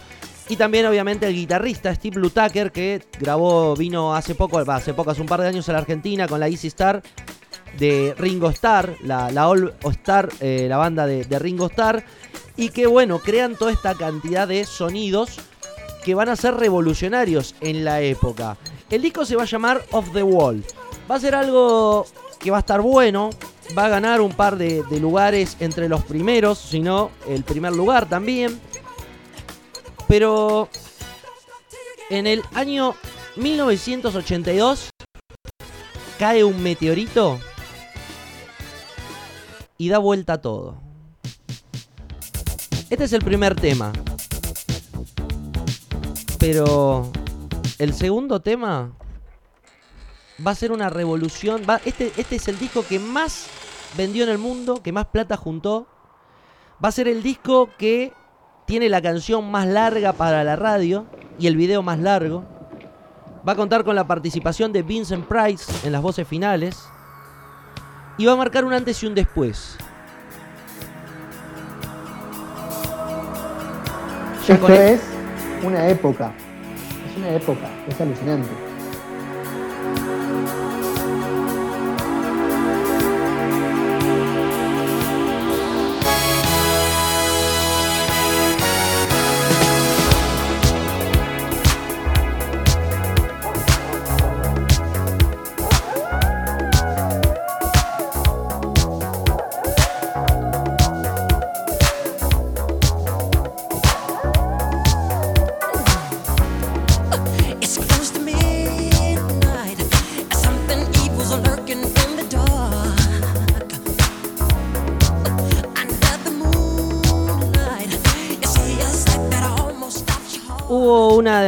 Pelea interna porque Michael quería que el disco tenga. tuvo. se barajaron varios nombres. Pero él siempre soñó el disco como una postal, como una película eh, de terror. Entonces construyó cuatro temas, de los cuales cada uno terminase con una escena terrorífica. Eh, las introducciones, los, los puentes que tiene estos temas, si bien no son algunos, todos los temas, el disco tiene nueve temas, Michael solamente compuso cuatro. Eh, siempre tuvo él una producción interna en, las grabaciones. Por ejemplo, cuando terminan de grabar el, álbum, una de las perlitas que tiene es que a Michael no le gustó para nada y que se tuvo que volver a masterizar nuevamente tema por tema, llevando más o menos que una semana más por tema. Estamos hablando de un disco que tuvo una producción de 750 mil dólares. Eh, quizás en ese momento, en el año 82, es una cifra bastante elevada para, una, para tal producción. Este disco... Es una cifra bastante elevada hoy también. También hoy, bueno, Eh, bueno pero... Con lo, con lo que, con lo que se han abaratado además. la- la- el tema de las grabaciones, que cualquier boludo agarra el autotune, agarra una, una batería rítmica y un Fruit Loops y toca una base arriba y canta. Claro. Eh, nada, imagínate. Claro, claro, claro. Bueno, eh, entonces vamos a encontrar una de las mejores producciones, un disco que tuvo inigualablemente, que esto es algo que no lo hizo mucha gente, cuatro temas en el puesto uno. O sea, este tema que vamos a escuchar a continuación es uno de los que a mí personalmente me hicieron acercar a la música de Michael Jackson, Beat It, y que tiene también una particularidad. Michael eh, quería hacer salir un poco de lo que era esta música disco como siempre, un visionario, una persona que estaba preocupada no solo por la música que hacía, sino por dónde llegar y cómo llegar.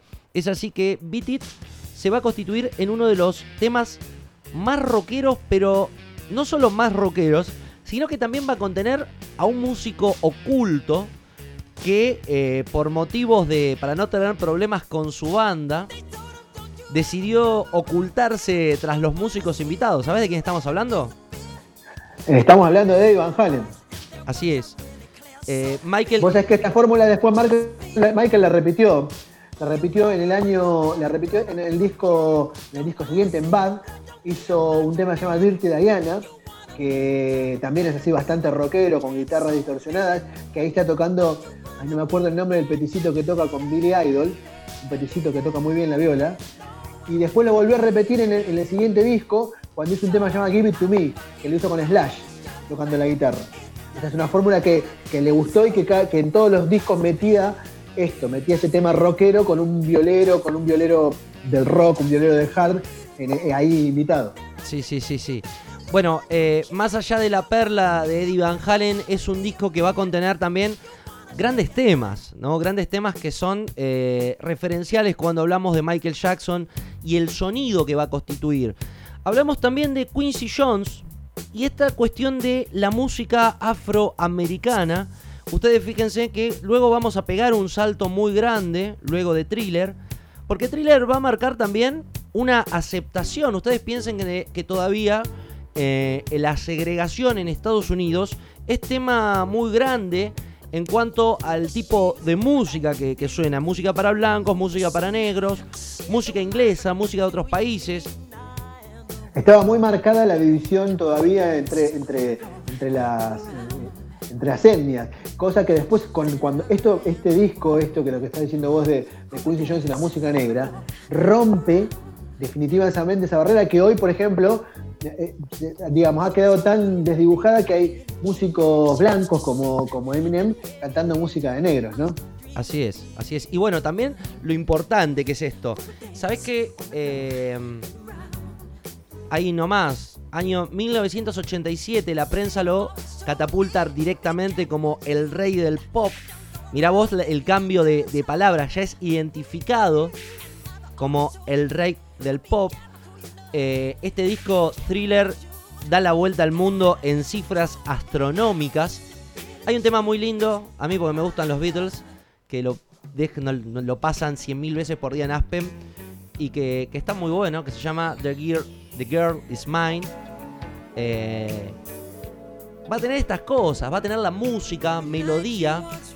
Ustedes fíjense en que hay tres Michael Jackson, ahora vamos a ver la tercera parte, todavía no. Encontramos a, a Michael de los Jackson 5 con sus melodías, con el sonido Acá, acá vuelve, acá vuelve al rhythm and blues. Así es. Vuelve al rhythm and blues y vuelve a los orígenes de la música negra, el soul, el rhythm and blues. Así es. Bueno, esto es Quincy Jones puro, ¿eh? Quincy Jones puro. Cuando escuchamos a este Michael Jackson, estamos escuchando un productor de este tipo de música. Este tema lo podrías haber escuchado, por ejemplo, hecho por, por, por Stevie Wonder, por ejemplo. Exactamente. Bueno, también productor de Stevie Wonder. Estamos en la misma etapa, en el mismo momento, ¿no? Gente que trabajaba en conjunto. Así que, bueno, Toto, sin ir más lejos, es una banda que tiene esta cuestión popera, jugando con, con esta cuestión del rhythm and blues. Esto va a llevar a una pelea de egos. Van a sacar el disco, pero va a ser el último. Año 1987. Vamos a encontrar a un Michael un poquito más blanco. Con este tema. Ya, ya mucho más pop, digamos, decididamente más pop y más lejano al rhythm and blues y, al- y a los orígenes de la música negra, el soul. Así es. Escuchamos un poquito de The Way You Make Me Feel.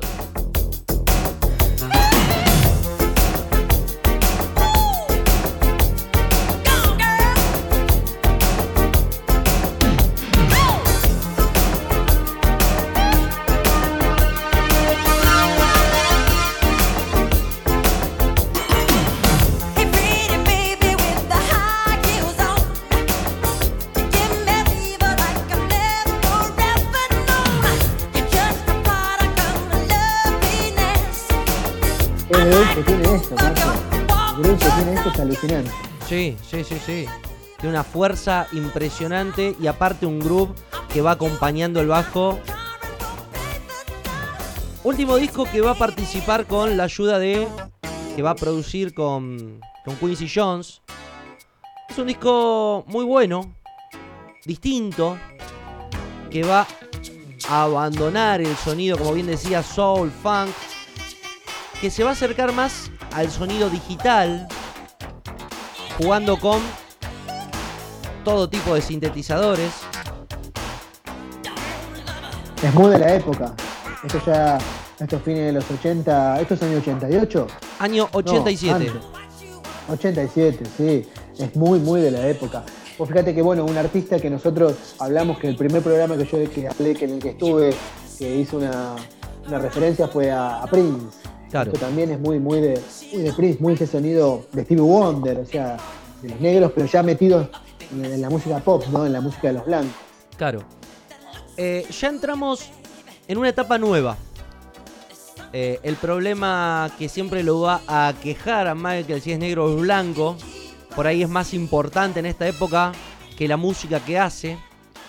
La prensa que lo empieza a acosar de una manera, bueno, él tampoco se queda atrás, se compra un parque de diversiones, la mansión Graceland. Empieza a, también a generar polémica antes de todo tipo de polémica. Empieza como, empieza como a desvariar un poco, digamos ya. Y vos ponete a pensar que va a ser la cara de Pepsi, va a ser la cara de, de muchas marcas. Es cuando vos pones a una persona así, eh, con todo el peso que eso conlleva, cualquier cosa que realicen va a ser una- algo que, que pegue, ¿no? Cualquier noticia.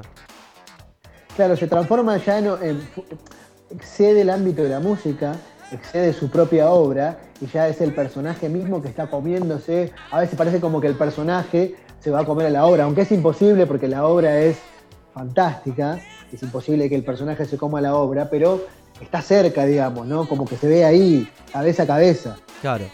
Bueno, entramos al año 1991. Él se va a alargar como productor, su primera producción. Y ya entramos en la tercera parte de Jackson, donde la electrónica, vas a ver, entramos con, el- con la música melódica, el soul. Y ahora vemos cómo abandona todo, ¿no? El, el disco se llama Dangerous. Año 1991, cuenta con la producción de Michael Jackson. Es el típico sonido que después será lo que, lo que es el hip hop, que va a ser el hip hop de los 90. Bueno, sí, claro. Si nos, si nos ponemos a pensar, la influencia de Dr. Dre, de, de Shaggy, de, de muchos, de, de Tupac, van a, va a ser muy importante en esto, en, esta, en este tipo de música, ¿no? Que, que él mismo va, va a producir.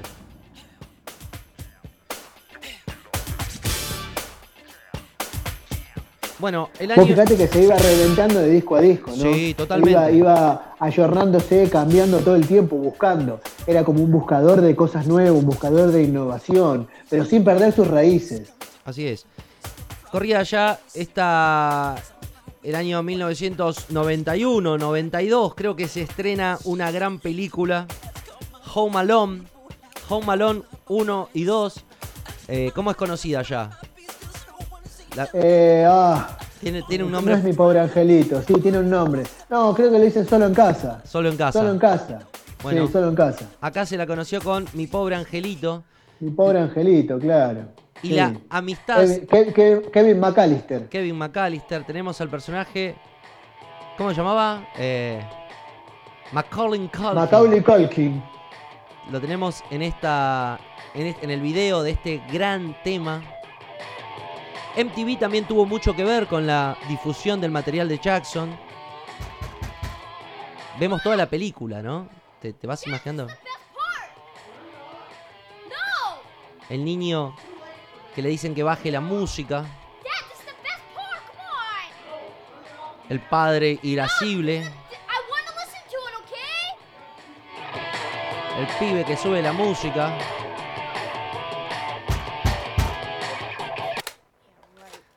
saca un equipo, pone un cassette.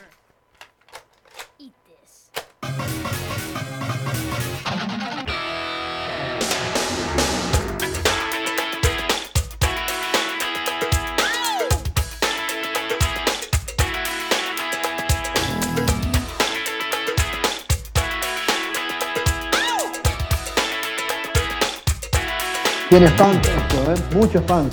Sí. Temazo.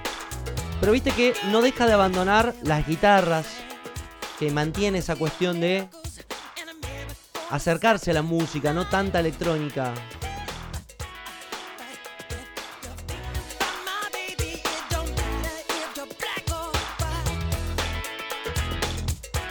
Qué, qué polenta que tiene la voz. Cómo canta, cómo, Sí. cómo cantaba. Era áspera la voz, pero a la vez eh, armoniosa. Era una cosa increíble.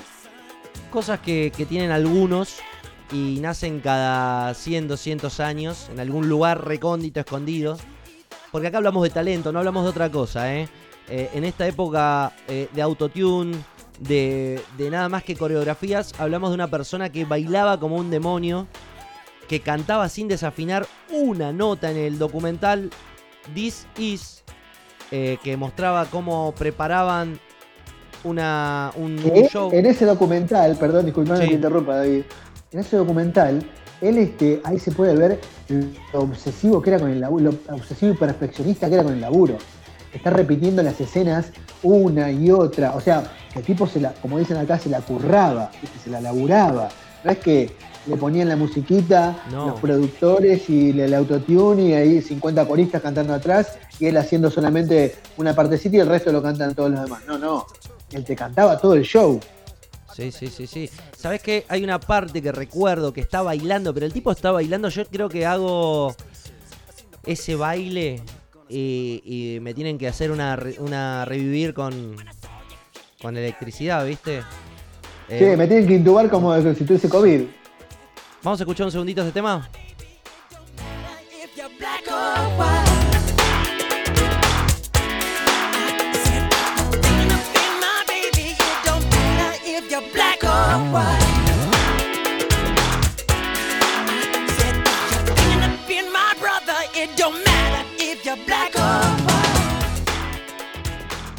Estamos escuchando a Michael Jackson, el rey del pop. Discaso, Dangerous. Con este disco llega a la Argentina en un show memorable, transmitido por Canal 11. Recuerdo que en la parte final, donde todos se abrazan para cantar, tema característico. El tema característico de Michael Jackson, ¿cuál va a ser? ¿Cuál va a ser ese tema? Eh. Uf, y son, No, no, a ver, para eh, mí el que lo, lo- para- lo va a identificar para siempre es Thriller. Tarara, tarara. Ah, sí. Claro, lo que pasa es que tiene tantos temas. Mira, yo recién cuando me decías, el tema estaba pensando, eh, estamos, estamos en Bad, ¿no? ¿Todavía? Sí, eh, estamos, en, Estamos en el disco Bad. estamos en Dangerous, ya pasamos Bad. Ah, estamos- Danger, ya pasamos Bad. Sí. Eh, Moonwalker tenemos acá, ¿no? Sí, a ver. Eh, bueno, Qué tremendo ahora que, tema, Moonwalker. ahora que dijiste, mm, dijiste Moonwalker, eh, no solamente es una persona que, que va a cantar y se va a mover, sino que va a, a patentar movimientos que él mismo patentó, que, que él mismo desarrolló, como la caminata lunar. La Eh, caminata lunar es increíble. El, el- el ensayo, cuando se ve haciendo la caminata lunar, es, es alucinante porque la hace, no es que está trucado, la hace. La hace. Hay que, hay que hacer esa- esas cuestiones, esas cosas. Ahí va. Recuerdo cuando terminaba el show de Michael Jackson, que se puso una de esas cosas tipo de la NASA, ¿viste? Para, para eyectarse. Mirá vos. Y salió volando para, para allá, para la gente. Y después decían, no, es un doble. Pues jugaba también con esa cuestión, si estaban viendo a Michael Jackson o era un doble, ¿no? Eh, bueno, más allá de la... Había, ta- había tanto misterio alrededor de él, había tanta cosa mediática y tanta, como decías vos hace un rato, tanto acoso, porque ya se había llegado a un punto de que la prensa lo acusaba, que era, se, se tejían historias de él, faltaba que diga que duerme abajo de una, de una de manta. una cortina de, de una cortina de plástico porque le da poderes sexuales. Claro. Mientras escuchamos a Michael Jackson, te recuerdo que estamos en punto y aparte. Si querés escuchar este podcast, podés hacerlo en espacio 15 centavos en Spotify. También dejarnos un mensaje en Instagram en Punto y Aparte Radio o en Facebook en Punto y Aparte Radio Online. También podés hacerlo desde la página de Estudio Nuna con los iconos de Facebook, Instagram o WhatsApp si querés hacer un comentario o algo. Estamos repasando la música de Michael Jackson. Vamos a saltarnos un par de discos, vamos a ir un poco más a lo nuevo, año 2014. Un disco donde uno se decía, ¿qué hay de Michael Jackson? No lo vemos por hace mucho tiempo. Si bien ya había sacado en el último disco, tras esta época va a ser en el año 2010. En el 2001 saca Invisible y en el 2010 recién, nueve años después, saca otro que se llama Michael. Pero el que vamos a escuchar ahora un tema del año 2014, Escape, es un tema que va marcando otro tipo de Michael Jackson. Es el Michael Jackson más dolido, más eh, ya me están haciendo pelota, me están sacando plata por todos lados y quiere hacer una especie de redención musical, pero no le sale tan bien. Es que el escarnio público al que estaba siendo sometido era. Había que aguantar esa. Más allá de que haya hecho o no haya hecho lo de lo que se lo acusó. El escarnio público se lo estaba crucificando en público, mediáticamente. Y el tipo. Y además ya tenía los hijos, era como una. Que el quilombo que él tenía en la cabeza. Esto lo debería haber, lo debería llevar a un estado de presión, presión, sentirse tan presionado, ¿no? ¿A qué te hace sonar esto? Año 2014.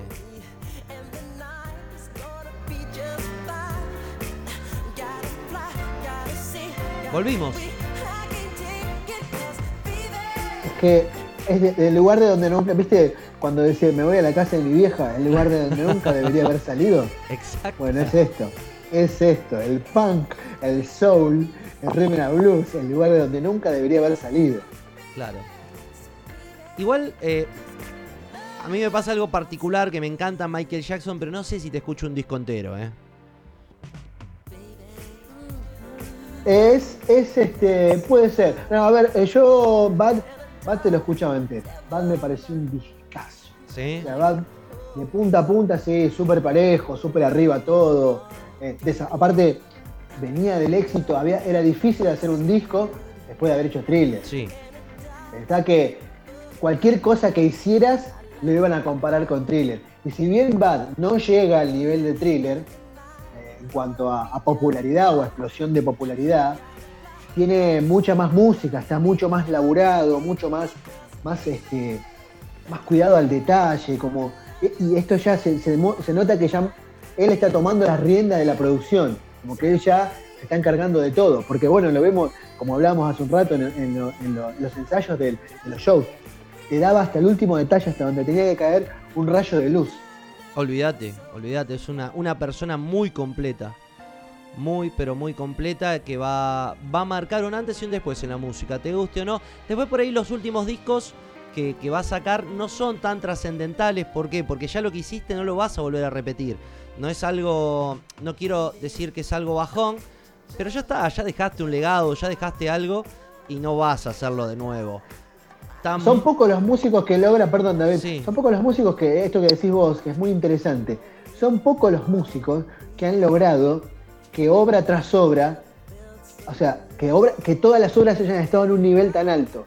Son pocos los músicos que logran que, por ejemplo, Michael con Thriller, y después más allá de que Bad es buenísimo y de que hay un par de discos buenos, ninguno está a esa altura. Y otra cosa es los Beatles, que los Beatles sí van manteniendo de disco a disco, siguen ahí arriba, o los Rolling Stones, ¿entendés? Que de disco a disco siguen ahí arriba de- en cuanto a su, a, su, a su creatividad, en cuanto a su, al legado de su obra. Claro, totalmente. Bueno, vamos a encontrarnos con. con una, una- una- un disco que está bueno. Ahí. Si, si no lo escuchaste durante mucho tiempo a Michael, entrar de vuelta con Escape, año 2014, va a ser una buena experiencia, ¿no? Para recordar eh, al viejo Michael cuando era negro, al Michael cuando se transformó en blanco y empezó con los Cu- sintetizadores cu- cu- cuando tenía nariz todavía. cuando tenía nariz todavía. Eh, vos, vos fijate que Michael nunca fue para atrás, o sea, en, en lo que es la revisión musical. ¿Qué quiero decir con esto? Que se pudo adaptar a cualquier género, siempre siguiendo su propio género, ¿no? Michael Jackson. eh, siempre se adaptó a, a lo que son las nuevas olas, lo que es desde el hip hop hasta la música dance. O eh, yo creo que si hubiera seguido vivo, vos lo, vos lo ves cantando con alguno de estos chicos, Maluma o. o no, No, no, no, creo. Imposible. No, no creo. Salvo, eh, o sea, tendría que estar muy decadente. Muy decadente. muy decadente para llegar a ese- Pero no creo, no creo que él nunca, por cómo era él, es como, salvando las distancias, ¿no? Es como Madonna, ¿entendés? Claro. O sea, A Maluma, a, Ma- a. A Madonna la veo cerca de cantar con esta gente, de, acercarse a es eso. posible para- que te lo haga, es posible que te lo haga porque es muy ambiciosa y, no- y siempre le gusta estar ahí arriba, Claro. esto se pone más arriba, pero, pero si no lo hiciera, podría no hacerlo y podría seguir, ¿entendés? Claro, claro, claro. Bueno, acá escuchando un poco de Michael Jackson y llegamos al año 2017 con el último disco editado en estudio llamado Scream, Pesadilla. Así arranca el disco. Es un es un revival, un, un great hits de la obra y que forma parte de la discografía oficial. Después salieron otras compilaciones. Pero bueno, toma los mejores temas de la discografía de Michael Jackson y lo lanza de esta manera. Esto es soul y funk a dos manos. Así es. Pensemos que en el 2009 se va toda la tela que tuvieron para cortar, o sea, todos lo- los últimos discos que estuvimos hablando, tanto desde Michael en adelante, Escape, Scream, son todos discos póstumos, ¿no? Con cosas que él tenía guardadas. También hay que pensar en eso. O sea, que suena de una manera donde suena más convincente para el público pensar que volvió o lo hicieron volver, ¿no? Quizás en Claro, es que es eso, mantuvieron viva la figura, porque tuvieron la suerte de que era tan prolífico, que tenía tanta, tanta obra, que, que- que- que quedó ahí para que vengan y la sigan usufructuando. Así que, qué bueno. Eh, la obra de Michael Jackson es grande, excelsa, muy divertida, si la vamos a escuchar. Hoy hicimos un picadillo sobre, eh, sobre algunas canciones que nos marcaron, que inevitablemente forman parte de nuestro recuerdo. ¿Quién no recuerda alguna escena bailando borracho, la escena de thriller haciendo de, de zombie. ¿Cuántas veces habrá uno llegado a su casa caminando de esa manera? Pero bueno, son cosas que vamos a guardarnos en nuestras mentes y a bailar con Michael que dio la vida por esto, ¿eh? más allá de cualquier cosa, es un tipo que es- en su música es in- inigualable. Pueden haber muchos bailarines, mucha gente, pero lo que hacía este tipo era de otro planeta. Muchas veces se jugó con esa simbiosis de si realmente es un humano y yo creo que no, que no pertenece a esta tierra, por eso, como todos los grandes, se muere controversialmente y miscuido en una sobredosis de calmantes. Sí, Michael es un músico que trasciende generaciones. Lo escuché yo, vieja, que ya era grande en aquel momento, lo escuchó. Lo escucharon generaciones posteriores, la tuya, que creo que es una después de la mía. O sea, y después las nuevas generaciones, y mi hijo, que tiene 8 años, eh, mirando el video de Billie Jean en vivo, cuando hace el pasito para atrás y se queda flasheado y le encantan las canciones. Así es. Bueno, ya que dijiste ese tema, ¿querés elegir otro o ese? ¿Cuál qué tema querés elegir de Michael? Para. Billie Jean me parece, Billie Jean me parece un tema tremendo y me gustaría escucharlo. Bien, para continuar con lo que es punto y aparte y dejar atrás esta revisión de Michael Jackson, saludamos al rey del pop, escuchando este homenaje que hacemos brevemente. Por ahí para un homenaje queda corto. Y para escuchar un poco, para no olvidarse, para las nuevas generaciones que por ahí están escuchando esto, había una vez una persona que era de otra galaxia y no jugaba al balompié, sino que hacía música y bailaba y cantaba condenadamente como un demonio. Vamos a escuchar Billie Jean y continuamos en punto y aparte.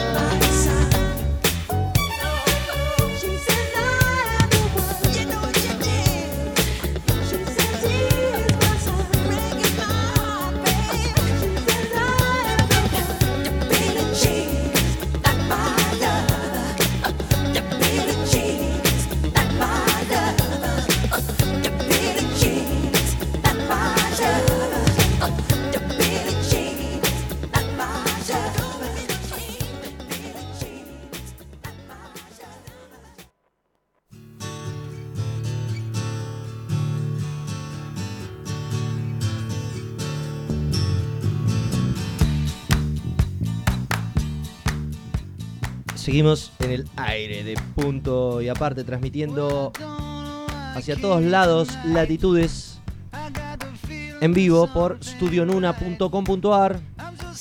Y también podés seguir en espacio 15 centavos en Spotify. Esto que se llama punto y aparte, vamos a hablar de cine como siempre. De cine del quinto arte, o el octavo, no me acuerdo. Uno de todos es. El octavo arte, el quinto arte. Quiero saludar. El octavo es el pasajero, el octavo pasajero. El octavo pasajero. Quiero saludar a mi amiga Paola. ¿Cómo andás, Pao? Hola, hola. Perdón por adelantarme como de costumbre. ¿Qué tal? ¿Cómo andan todos? Muy bien, feliz primer eh, programa del año. Eh, es verdad, es verdad. En un, empezó? en un mundo distópico como el que nos tocó vivir, eh, está bueno arrancar siempre de la mejor manera que es con el primer programa, así que podemos decir que, que estamos contentos. ¿Cómo andas, Pavo? Somos unos adelantados porque arrancamos en enero. Así es. Antes que nadie. Antes que nadie. Aquí andamos, aquí andamos, tranqui, o sea, disfrutando un poquito del ocio y del aire acondicionado porque, Dios mío, Sí. qué calor, mami.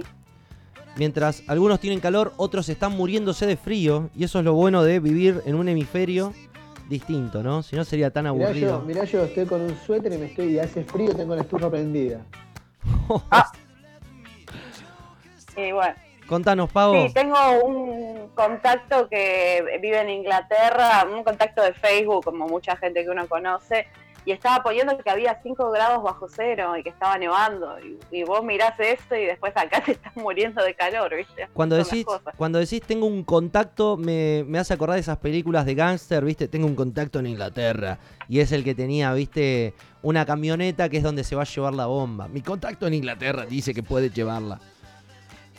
Claro, sí, bueno, este contacto es una, una fan de- de- del actor que a mí me gusta. Una fan de que Scorpions. No creo que sea muy heavy mi contacto. Parece, parece el contacto también de esas películas de Guy Pearce, ¿viste? De esas tipo armas trampas y dos juegos trampas y dos armas humeantes, ¿viste? O, Humeantes, o sea, sí. o Snatch, Snatch, cerdos y diamantes. Tengo un contacto en Nuevo México. Claro, ¿viste? Sí. La película es esa, eh, eh, es el, el que maneja la- el boxeo clandestino en Londres, ¿viste? Claro, claro. Y esa enfermera, capaz que maneja algo de remedios turbios, andás a ver, uno nunca sabe. Tengo un contacto. Turbio, turbio. Contanos de qué vas Algo a hablar. raro. ¿De qué vas a hablar hoy, Pavo? Bueno, iba a hablar de efectos especiales, o sea, un tema bastante largo en la cinematografía. Y no quiero ser Paola la repetitiva, pero bueno, eh, el tema es que Disney le puso mucha plata al Mandaloriano. Y hay algo muy importante que lograron con la serie que vale y cabe destacar. ¿sí? Eh, hay un, un sistema que ellos pusieron de escenarios virtuales, que es nuevo para empezar porque no es cine esto, sino que son series. Eh, y son virtuales los escenarios. Hay un documental todo en Disney donde se puede ver cómo es. Básicamente es como si fuera un círculo y tienen todas pantallas LED alrededor y arriba. Y ellos ponen el escenario que se les ocurra, eh, si quieren ir caminando en el medio del desierto, si quieren ir, eh, no sé, estar en, digamos, en, en el depósito de una nave, si quieren hacer una ciudad, hacen lo que se les cante la vida y ya no es la pantalla verde que el actor se tenía que imaginar que estaba luchando con, no sé, con un monstruo de seis cabezas, sino que lo Ahora lo tienen ahí en la pantalla. Es impresionante. De, de hecho, en el documental los direct- eh, hay una parte que hablan productores y dice que estaban como si fuera un depósito de una nave en un capítulo y decían, mira, esa parte es de mentira, esa es de en serio, esa parte es de mentira, porque es como que no se nota la diferencia. Claro. Es impresionante, otra palabra no encuentro. Vos fíjate que eh, el tema de la inversión, cómo va eh, aumentando, no, no voy a decir nada nuevo, pero por ejemplo cuando Steven Spielberg te tenía que hacer una película como Poltergeist o ET, eh, todo la puesta en escena, eh, hay una película en la cual un actor muere decapitado por un helicóptero, que tenían que poner un helicóptero de verdad para que sea... Big Morrow se llama el actor. ¿Y de qué película Es era? el de Twilight Trabajaba, Zone. trabajaba en, trabajaba en combate. ¿Y cuál es la El de película? Twilight serie que Zone. se llamaba Combate. No, el, el actor que dice David, que muere decapitado, se llama Big Morrow. Y trabajaba en la serie Sí. Combate. Bueno, eh, El entonces... que... Sí, sí. Entonces, Perdón. esta cuestión de eh, los efectos especiales, que antes, bueno, acá en la Argentina tuvimos eh, un actor, creo que se llamaba Miguel Ángel Pierri, que le explotó una granada. eh, Detectives de señoras. así es, ¿no? Creo, que- Exactamente. Sí, sí. creo que la- las tanto las series de televisión como las... También tenemos, tenemos una serie que hacía Babi Checopar, ¿no? ¡Oh! Memorable. No me memorable. acuerdo cómo se llamaba. Pero esa carecía de todo esto que estamos hablando, incluso guion, no todo. necesitaba efectos especiales no. porque solo con ver la cara de Babi Checopar ya Sí. justificaba todo. O sea, tratando de actuar con la cara de Quasimodo, tratando de actuar ya justificaba, digamos, todo. Viste que, viste que eh, muchas de las escenas, mu- mucho del cine nuevo, más que nada del cine de superhéroes, deja de lado esta cuestión de eh, prevalecer en un guion interesante a la cantidad de efectos especiales. Esto que decís, Paola, de la pantalla verde, que por un lado es muy bueno en cuanto a la cantidad de efectos que podés montar. Por el otro, si no sos un gran actor, eh, la personificación se pierde cuando el actor pierde la, es- la escenografía como medio de expresión. Justamente fue muy criticado en parte, o sea, eh, el tema de Star Wars cuando George Lucas hizo las precuelas, es que era todo pantalla verde. Y yo he visto entrevistas de actores, ahora no recuerdo cuál era que comentaba, que dijo, oh, bien- bien- bienvenidos a filmar Star Wars, ahí está la pantalla verde, hace que estás corriendo. Claro. Entonces es como que tenés mucha imaginación y a veces no se ve bien, o sea, mismo hoy en día no son tan impresionantes como uno pensaba en el momento. Ahora ya uno vio tantos efectos que es como que decís, mirá cómo se nota eso. ¿Cómo se nota? Pensar que Totalmente. todo comenzó con, con una bicicleta volando y, y un muñeco que tenía una luz en una especie de dedo fálico que estiraba. Y la evolución, la evolución de los efectos es, es alucinante lo rápido que van. Vos pensás, el otro día estaba- le, le- le hice ver a mi hijo de 8 años Terminator, la original. Sí, Después, el- y después se vio Terminator 2. claro. Y lo que había, pas- lo que había avanzado de termi- en efectos, de cómo se, los movimientos, vos veías cómo se movía el esqueleto cuando él era esqueleto, Claro. el esqueleto del, del, del Temil, y, y- y cómo era, o sea, cómo había cambiado, de, cómo había cambiado tanto la mo- el movimiento, cómo, cómo se habían refinado las cosas, y no fue tanta diferencia de años. Y sí, ¿cuántos años? Sí, no fueron tantos. Capaz que seis, siete, más que eso, no creo. Y en seis años Eh. la, la- la personificación de cuando derriban al T-1000, que se parte en pedacitos y luego se vuelve a reconstruir, creo que fue una de las... Porque en la película 1 vemos como quizás una escena fuerte cuando Terminator se arranca a pedazos del brazo para... Se saca el ojo, viste, que sí, ¡wow! Sí. Después Sí, sí, sí. es todo así, digamos, clase Pero el B. movimiento de, de que Igual- se saca el ojo es bastante grotesco todavía.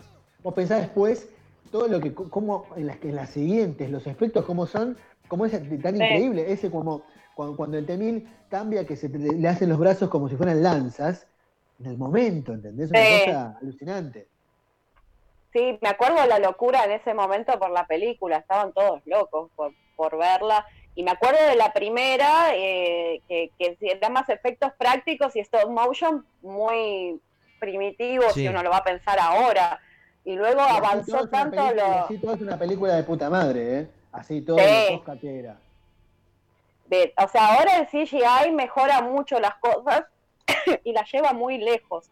Eso es lo impresionante, digamos, de, de, por ejemplo, lo del Mandaloriano, que ellos usan cosas muy modernas, pero también usan stop motion, o sea, la parte de, de- de nave cuando va así en el espacio es stop motion porque quisieron también utilizar técnicas clásicas como un homenaje, digamos, a, la- a las Dale, secuelas origi- a las películas originales. Dejate de joder, estamos en el 2021, homenaje en stop motion, poneme, poneme algo de, dejate de joder. ¿Sabes qué? Eh, me, pongo, me pongo a Falta que pensar... aparezcan los muñecos, ¿viste? Como, Sí. como Hill cuando se llevaban los, coches, ¿viste? Le, le volaban los muñecos por el aire. Bueno, uno Que de... bueno, también hay más muñecos, también hay muñecos en la serie, o sea, porque el Baby Yoda es una marioneta, no, no es, eh, eh, ¿cómo es CGI? Como Alf, no es como Alf. Eh, no, bueno, Alfa pero no, es- hay un tipo adentro, es marioneta. En, en Alfa había No, no, no. En Alfa había sí, había una persona. Eh, en esta es una marioneta, o sea, combinan un montón de, digamos, de, de efectos eh, y bueno, justamente obtuvo muchos premios ahora y yo creo que eso va a cambiar mucho porque se viene haciendo también en películas como en El Rey León, la última esta que es con los leones, Me aburrió, no, no con el dibujito, me aburrió. y en el libro de la selva, Me aburrió. eh, no sé si vieron Ready Player One, Me aburrió. también, que tiene muchísimo. Me aburrieron Bueno, todas. Bueno, bueno. Eh, y una cosa muy importante que también trae lo de los efectos especiales, que es una gran polémica, a ver si David con esto te, te entretengo un poco más, eh, es el tema de utilizar actores fallecidos, porque ahora, digamos, el cielo básicamente es el límite. O sea, si yo quiero decir que quiero promocionar mi gaseosa y usar la imagen de Marilyn Monroe, si tengo los derechos, hago que Marilyn Monroe promocione mi gaseosa. Claro. Entonces, es un tema también Eso- eso Muy es cuestionable. terrible Para mí. No, para mí es terrible. O sea, porque una cosa es como, no sé, hicieron con Brandon Lee cuando murió en medio de la filmación del Cuervo. Que bueno, terminaron Justamente. la película, pero después de eso ya hacer íntegramente una película con el actor que no la actuó. O sea, que, que- Justamente que ese es el problema. Eso, no, eso, eso- eso es horrible, es un aprovechamiento. de- Ética, eh, hay de una cuestión ética. No se pisen cuando hablen, no se pisen cuando hablen. Chicas. Pero- No, eh, No, pero me indigna, me indigna, me indigna, me indigna que lo hagan, me indigna. lo del cuervo, Justamente, sí, sí. lo del- no, lo del cuervo como, como un inicio, ¿no? De esta cuestión de póstuma de poner un per- montar un personaje. Creo que fue una de las primeras películas que inició esto. Claro, fue en en el año 94 lo del cuervo. Ellos no les quedaban tantas escenas para filmar y de hecho si yo miro la película te puedo decir cuáles son las escenas que lo reemplazaron a Brandon Lee porque lo sé, porque me encantaba la película, la vi un montón de veces eh, y digamos, se nota, igual fue digamos una gran proeza como lo lograron, porque es como que superpusieron imágenes, eh, la imagen de cuando él sale de la tumba y está como tiritando de frío y yendo por un callejón, tomaron esa misma imagen para hacer que él entraba dentro del edificio cuando está buscando en el edificio donde él vivía ropa, algo que ponerse, porque sal- recién salió de la tumba. Eh, esa imagen cuando él entra por el umbral de la puerta es la misma imagen del callejón y después cuando él se refleja en el espejo cuando lo rompe, que se ve pintado, esa parte también rompieron toda la imagen en el- para hacer como que estaba en el espejo roto y dice que gastaron miles de horas. Ahora una pregunta, a ver si vos lo sabes. Va, yo no, no lo recuerdo. Eh, Heath Ledger, de cuando hizo el Guasón en Batman, ¿terminaron también la película así? ¿O ya estaba No, no, no, él la había terminado. La había terminado, sí. El tema es que, bueno, no se sabe. bien. ¿no? Ah, No, no. Él estaba, está toda filmada la película, fue Ah. después que terminó. O sea, fue póstumo, Ah, bien. digamos, todo su éxito extra. O sea, Ah, era un actor popular. Era un actor Sí, sí, popular, era un actor grosso, sí, sí, sí. Ahora que pero fue póstumo de su éxito. No quiero sacarte y entrar en un tema, estamos hablando, vamos a quedarnos en los efectos especiales, pero ya que mi compañero nombró a Heath Ledger, te pregunto, ¿Joaquín Phoenix o Heath Ledger? Mm, A mí me gustó Jack Nicholson. O sea, soy muy clásica. tercera No me posición, gustó ninguno de los dos. tercera posición. O sea, no es. Sí, a mí me gustó Jack Nicholson. Para mí el Batman mío fue el de Michael Keaton cuando vi cuando era Sí. chica que se me cayeron los Sí. pantalones. Tal cual. Para mí Michael fue Keaton. ese. O sea, no te digo que estén mal los otros.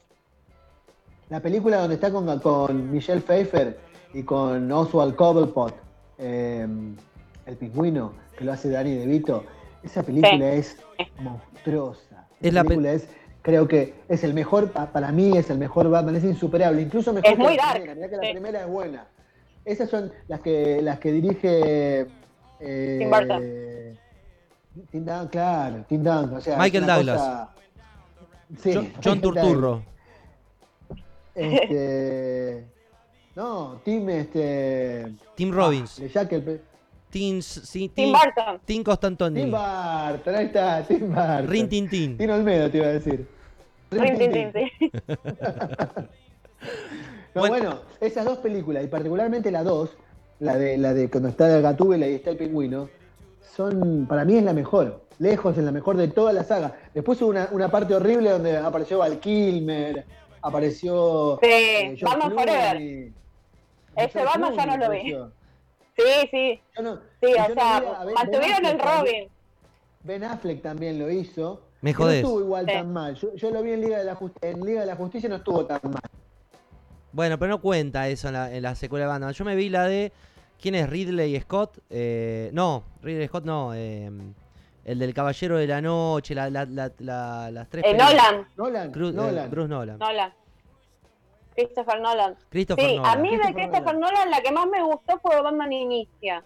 Fue la que más me gustó. O sea, Ah, yo voy en Batman contra de todo el mundo que está en el Caballero de la Noche. Yo, Batman Inicia. ¿Sabes que está muy buena? Claro, Christian las de Christian Bale son geniales las dos, ¿eh? las tres. No, dos, tres hizo, ¿no? Tres películas. Tres, tres, Sí, las tres. son, Tres. Las tres son alucinantes, sí, las tres son alucinantes.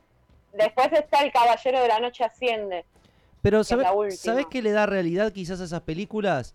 Que los contrapersonas, o sea, el antihéroe, el villano, tiene una noción de realidad que no las tienen por ahí todas las, las películas de, de superhéroes o... De Marvel. Claro. De Marvel.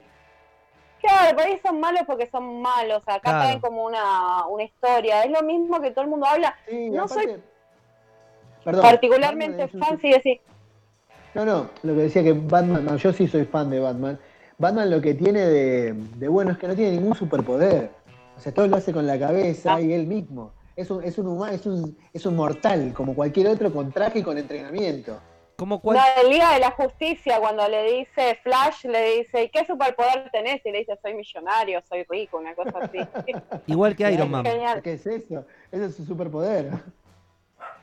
Claro, no, yo iba a decir que no soy particularmente fan, pero no iba a decir de Batman, sino de Pantera Negra, eh, que fue muy festejada de las películas de Marvel, de hecho estuvo nominada al Oscar. Es muy Eh, buena, es muy buena.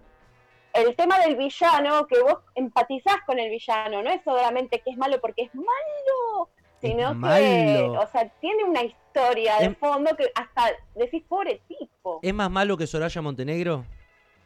Claro, sí, sí, viste, cuando vi a la malita lisiada. Soraya Eh, no, el villano no me acuerdo cómo se llama, el de Pantera Negra. Es un, Ah, no, es no, un no primo de Pantera Negra. No, no. Ah, es sí, un sí, primo que el padre sí, sí. muere y queda a la deriva. Entonces busca vengarse, digamos.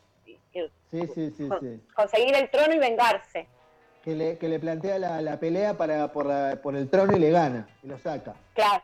Sí, sí, sí, justamente. Sí, sí. Eh, Dios buena, sabe qué es lo que van a hacer con esa historia, por ejemplo, porque ahí hablando de un tema de, de- de un actor que se les murió ahí en el medio, digamos, de, de una trilogía, porque por lo general son Supuestamente lo van a trilogías. reemplazar. Supuestamente, eh, escuché por ahí que el reemplazante iba a ser el eh, Washington, no me acuerdo el nombre. Denzel. Morocho que hizo Tenet. No, no, no, Denzel. No, el, el hijo, el George- hijo, de, el hijo de Denzel Washington. George. Washington. El hijo- George Washington. No, no, no, no me acuerdo ahora el nombre. Washington también, Washington DC. Washington DC. Washington Sarlanga. Claro, igual también dijeron que se iban a enfocar en su hermana también, porque la hermana de él también llega a ser tipo una pantera negra, una cosa así. No, no Mm. leí las Me historietas. interesa más la historia de la Eh. hermana. Ya está. Entre ver a un pantera y a una pantera. Che, cuando hablamos de los efectos especiales, eh, yo sé que Sí. está en el imaginario, más allá de los productos colectivos, de la personificación de Steve Jobs y lo que fue Pixar para la industria del cine. Ujú. ¿No, sí, Pixar, justamente. Sí, no, ¿No crees que Pixar fue el que dio el puntapié inicial de todo este nuevo mundo y esta generación de, de, de efectos, Sí. de, de formas de grabación? Yo recuerdo haber ido a ver, la primera que fui a ver fue la de Ghost in the Shell, que justamente no es Pixar, que era animación y era como, wow, qué cosa más extraña, o sea, no era algo común. De pronto salió Toy Story y también es lo que hizo poner famoso, vendría a ser usar voces de actores conocidos para hacer personajes, porque antes los actores de doblaje no necesariamente eran actores conocidos. Por ejemplo, Mark Hamill, que es el que hace Luke Skywalker, hacían los dibujitos del Joker. Eh, o sea, pero no, no era algo que vos decís, sí, es Mark Hamill. O sea, ahora es como que se puso de moda, más todo lo que trae de la animación, digamos, sí, se puso de moda hasta un punto que ya saturaron con las películas de animación en un, en un momento. Perdón, hay una cosa que ustedes hablaron de animación y todo eso que eh, por ahí, no sé, a mí me, yo me, me había marcado, no marcado, me había impresionado mucho, era eso de Animatrix, que fue lo que salió de la película Matrix, cuando te mostraban los movimientos y todo eso, ¿viste? ¿Te acordás que en la película esa que Neo hacía esos movimientos que esquivaba las balas, las peleas y todo eso? Y cuando en un momento empezaba a pelear contra todos los clones de la gente Smith, que empezaban, aparecían y aparecían y aparecían. ¿Te acordás de esa escena? Sí, Que se dividían Sí, sí. Y, se- y, y Neo se empieza a dividir también y pelean un montón de Neos contra un Sí, montón de sí. agentes Smith. eso es en la última de, en la última de, de Matrix, Sí, que, es- que es es la batalla final. Igual te digo, locura. ojo que fue Tiene muy criticada eso, ¿eh? Fue muy criticada porque dicen que comparando con lo anterior no estaba muy pulido eh, los efectos, o sea, se ven un tanto... Pero igual, o sea, o sea, eh, ver una película también es eh, como suspender un poco la incredulidad y digamos decir, bueno, me meto en este mundo y compro esta idea, porque si vas a, o sea, por ejemplo, hay gente que no le gusta la ciencia ficción, tipo mi madre, y es como que nada de lo que ve la convence por más que sea súper prolijo. Yo la película la disfruté igual. exactamente, a mí me pasa lo mismo. Para los fanáticos, yo no, no- no soy un fanático especialmente de Matrix. Me gusta, pero por momentos no soy de ese que le- de esos que le encuentran, viste, mil significados y que te las le dan toda una cosa, viste. Para mí es una buena película, tiene buena acción, el argumento está súper interesante, pero tampoco es que tiene 50 mensajes subliminales. Pero Fue una idea muy original. no, y lo que es lo que decís vos, cuando veo esas cosas, no estoy fijándome, no soy como los puristas, ¿cómo era lo que te decíamos que se peleaban los puristas de, eh, bueno, de lo que contaste la otra vez? De Star Wars, sí, Eh, sí, se pelean. Exactamente. Claro, y hay gente que en Matrix está lo mismo, ¿viste? Que tiene un montón de Pero- teorías. Hay gente que llega a un punto de discutir peronimidades, pero al extremo. Porque vos tenés, por ejemplo, el episodio 8 de Star Wars, tiran unas bombas que caen sobre una nave enemiga. Entonces las bombas tienen como un campo de fuerza adentro, cuando caen pasan de largo y caen en la nave. Entonces empezaron a decir, esto es imposible, porque en el espacio no hay gravedad, entonces las bombas no deberían caer. Bla, bla, bla. O sea, yo estoy viendo una aventura. ¿Me entendés? Si yo quiero ponerme a analizarlo desde el punto de vista de la física, el espacio, todo lo demás, no puedo ver nada, porque ninguna aventura, ¿me entendés? O sea, nada. Eh, ay, me sí. Yo te, que tengo mis 30 segundos de furia. yo te voy a Sí. hacer una pregunta, Paola. ¿El capitán Jean-Luc Picard o, Sí. Mar, o Mark Hamill o Han Solo? ¿Mark Han Solo o Jean-Luc Picard? ¿Quién maneja mejor? Han Solo. Andrés, ¿quién Han maneja, Solo. ¿quién maneja mejor para vos? ¿Han Solo o Jean-Luc Picard? Emerson Fittipaldi. Nos de, de tipo de nave. Dale, Porque Pau. ahora le dicen nave a todo. Na- nave a todo. Así que. ¿En qué estamos? Dale. Efectos especiales. Bien, entonces, estamos hablando de los efectos especiales y les iba a comentar justamente que había encontrado, digamos, que pasaron una ley en un momento, en el, en el año 99, para justamente evitar que hagan esto con los actores fallecidos, porque muchas familias eh, habían firmado, vendría a ser derechos de, de imagen, pero cuando no existía el CGI, que el único derecho que obtenían las compañías eran las fotos de los actores, eh, ar- ar- notas que hayan hecho, películas, y era eso. Pero ahora con el CGI, el ellos haberlos fílmico. dado, Todo el material fílmico que haya del actor era lo que ellos se dieron en su momento, los familiares. claro, pero justamente al no existir el CGI y las empresas tener esos eh, derechos, eh, no tienen derecho a reclamar, digamos, por el uso de la imagen de quien sea. Justamente eso es lo que lo hace discutible. Se han usado, por ejemplo, también ahora con Marvel se usa el tema de rejuvenecer al actor. eh, que lo ves con, eh, como es Capitana Marvel, que Samuel L. Jackson, de pronto tiene como unos 15 años menos, ponele, eh, que está impecable, porque vos lo ves y es el más joven. Y, o sea, es impresionante lo que se puede hacer, justamente. Sí, sí. Eh, Pero fuera, fuera de toda realidad, de toda. Sí, fuera, fuera de toda idea, digamos. de Cosas que, que superan lo, lo- lo pensable. Claro, justamente eso es lo que lo que demostraba, porque eh, se pasó esa ley en el 99 porque habían usado una imagen de Fred Astaire para vender aspiradoras.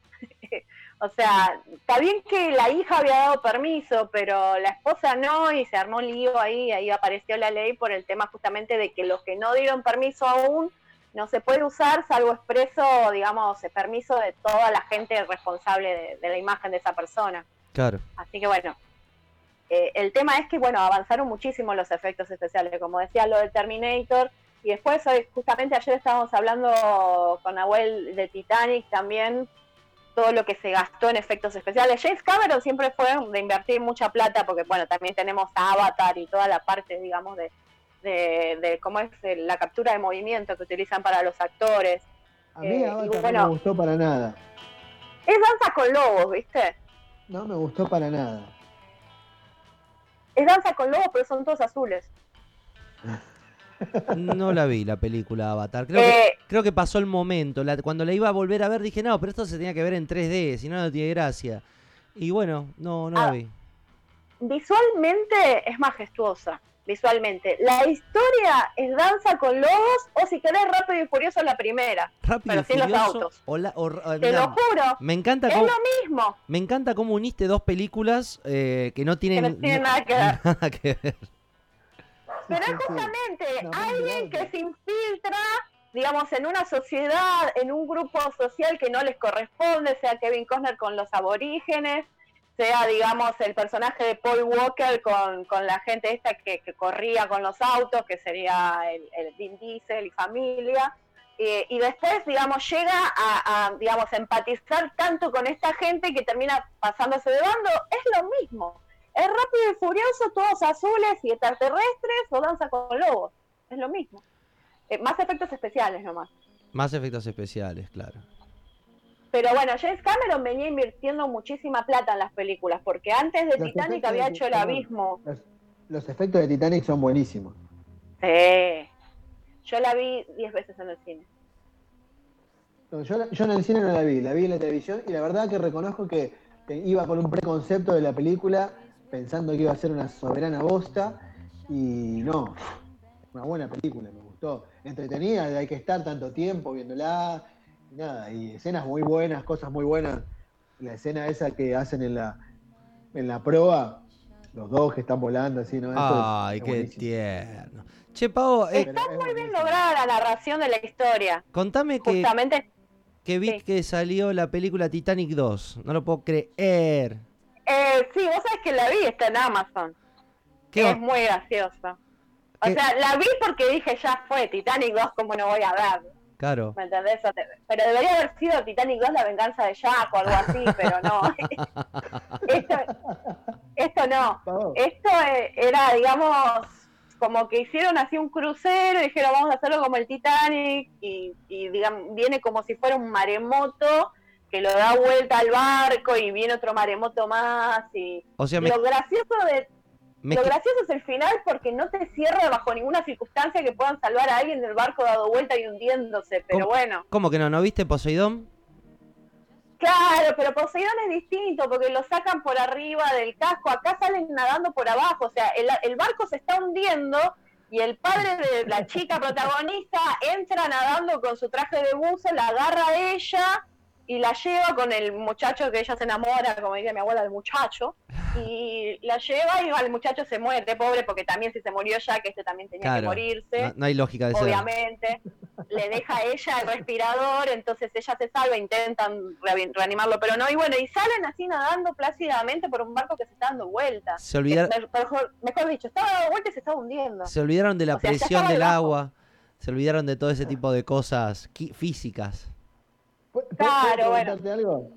Sí. Ah, no, bueno, no, no, seguí- pensé que ya habías terminado con esto porque te iba a preguntar, Sí. porque ya estrenó la nueva de Cobra Kai. No sé si Ah, no la vi todavía. Le dije a, no, le dije a Nahuel que esta me noche. clavé, me clavé siete capítulos al hilo. Cuando Ah, bueno. la terminé de ver la película, me acuerdo que a la mañana mi hijo me dijo, papá, tráeme el desayuno. Sí, sensei, le dije, ¿entendés? Sí, no, todavía no la vi. Justamente estaba esperando para verla con Nahuel, porque la vimos, la vimos juntos. Recién Nahuel me trajo para... Eh, Andrés, buenísima. Tremenda. Andrés, Está mejor, Estu- mejor que la anterior. ¿estuviste toda la noche? Espera que, que corte y me voy a, me voy a verla. ¿Estuviste dale. viendo toda la noche Cobra Kai? Sí, sensei. No, y justamente Nahuel me trajo recién porque tengo acá un carbón del Titanic. No sé si sabían, porque Nahuel te habló de mis obsesiones, ¿no? Que es, es Titanic, Crepúsculo y Star Wars. Eh, tengo un carbón que compré del Titanic en el Museo del Titanic en Estados Unidos. Eh, o sea, me fui al museo vestida con uno de los trajes de Rose. Obviamente, cuando empieza la, gira en el museo y te empiezan a hacer preguntas, eh, estaba, preguntaron, vieron que tiene cuatro chimeneas el Titanic. Y la guía dijo, quisiera saber, ¿alguno de ustedes saben cuántas de las, de las chimeneas no eran funcionales del Titanic? Porque había, no todas eran funcionales. Y yo atrás levantando la mano así, Yo la sé, ¡Yo! yo la sé. ¡Yo! ¡Yo! ¿Viste? Y bueno, el tema es que me miró así vestida como estaba y me dijo, sí, lo imaginé que, que vos ibas a saberlo. Bueno, una de las chimeneas no era verdadera. Las tre- tres sí, pero la otra la pusieron por facha. Eh, porque bueno, yo tengo toda una obsesión con eso y justamente ayer estábamos discutiendo con Nahuel el tema de la tabla de, de Rose y de Jack. Eso es, la, es una de las cosas como quién fue primero, el huevo y la gallina. ¿Entraban en la tabla o no entraban en la tabla? Entraban los dos en la tabla, entraban los dos. Tranquilamente. Rose se ortigó la tabla. Se ortigó la tabla Rose mal. Tranquilamente. No, o sea, en realidad no. ¿Por qué? El tema no es que entraran, el tema no es que flotaran, el tema es que se congelaban, no podía tocar ninguna parte de sus cuerpos el agua. Ese es el problema. O sea, si hubiesen flotado, Si los dos subían a la tabla, los dos tocaban el agua y se iban a morir los dos. Entonces mejor claro, fue que uno se quede en el agua para que uno, uno se salve. claro, bueno, lo hace más dramático la historia, todo lo que sea, pero bueno, el tema es que no sé si lo vieron en Mythbusters cuando lo probaron, no sé si, si No. lo, lo vieron alguna Sí, vez. No, no. Eh, No, no lo vi. la- la- sí, yo lo vi, el programa lo vi y vi creo ese avance, pero no lo vi la- ese capítulo. Claro, bueno, uno de ellos se sacó el salvavidas, lo agarró a la tabla, entonces los dos se subieron y la tabla con el salvavidas atado, vendría a ser debajo, era como que tenían más flotabilidad. Pero ellos estaban tocando con el pecho el agua todo el tiempo. Entonces el tema es que no era solamente un tema de floto, era un tema de me congelo por la temperatura del agua. O sea, esa zona se conoce como el corredor de los icebergs, porque el agua es hielo casi. O sea, el tema no era no tocar el agua. Eh, entonces, bueno, me vengo peleando con gente. Demasiado, demasiado resistió Jack en el agua de- con la temperatura, la temperatura que estaba. Claro, justamente sí, aparte se congeló, se congeló, pobre Jack. ¿Qué Jack fue eso? Justamente, bueno, me he peleado con gente como el tema de Star Wars, con el tema de la tabla, me he peleado tanto.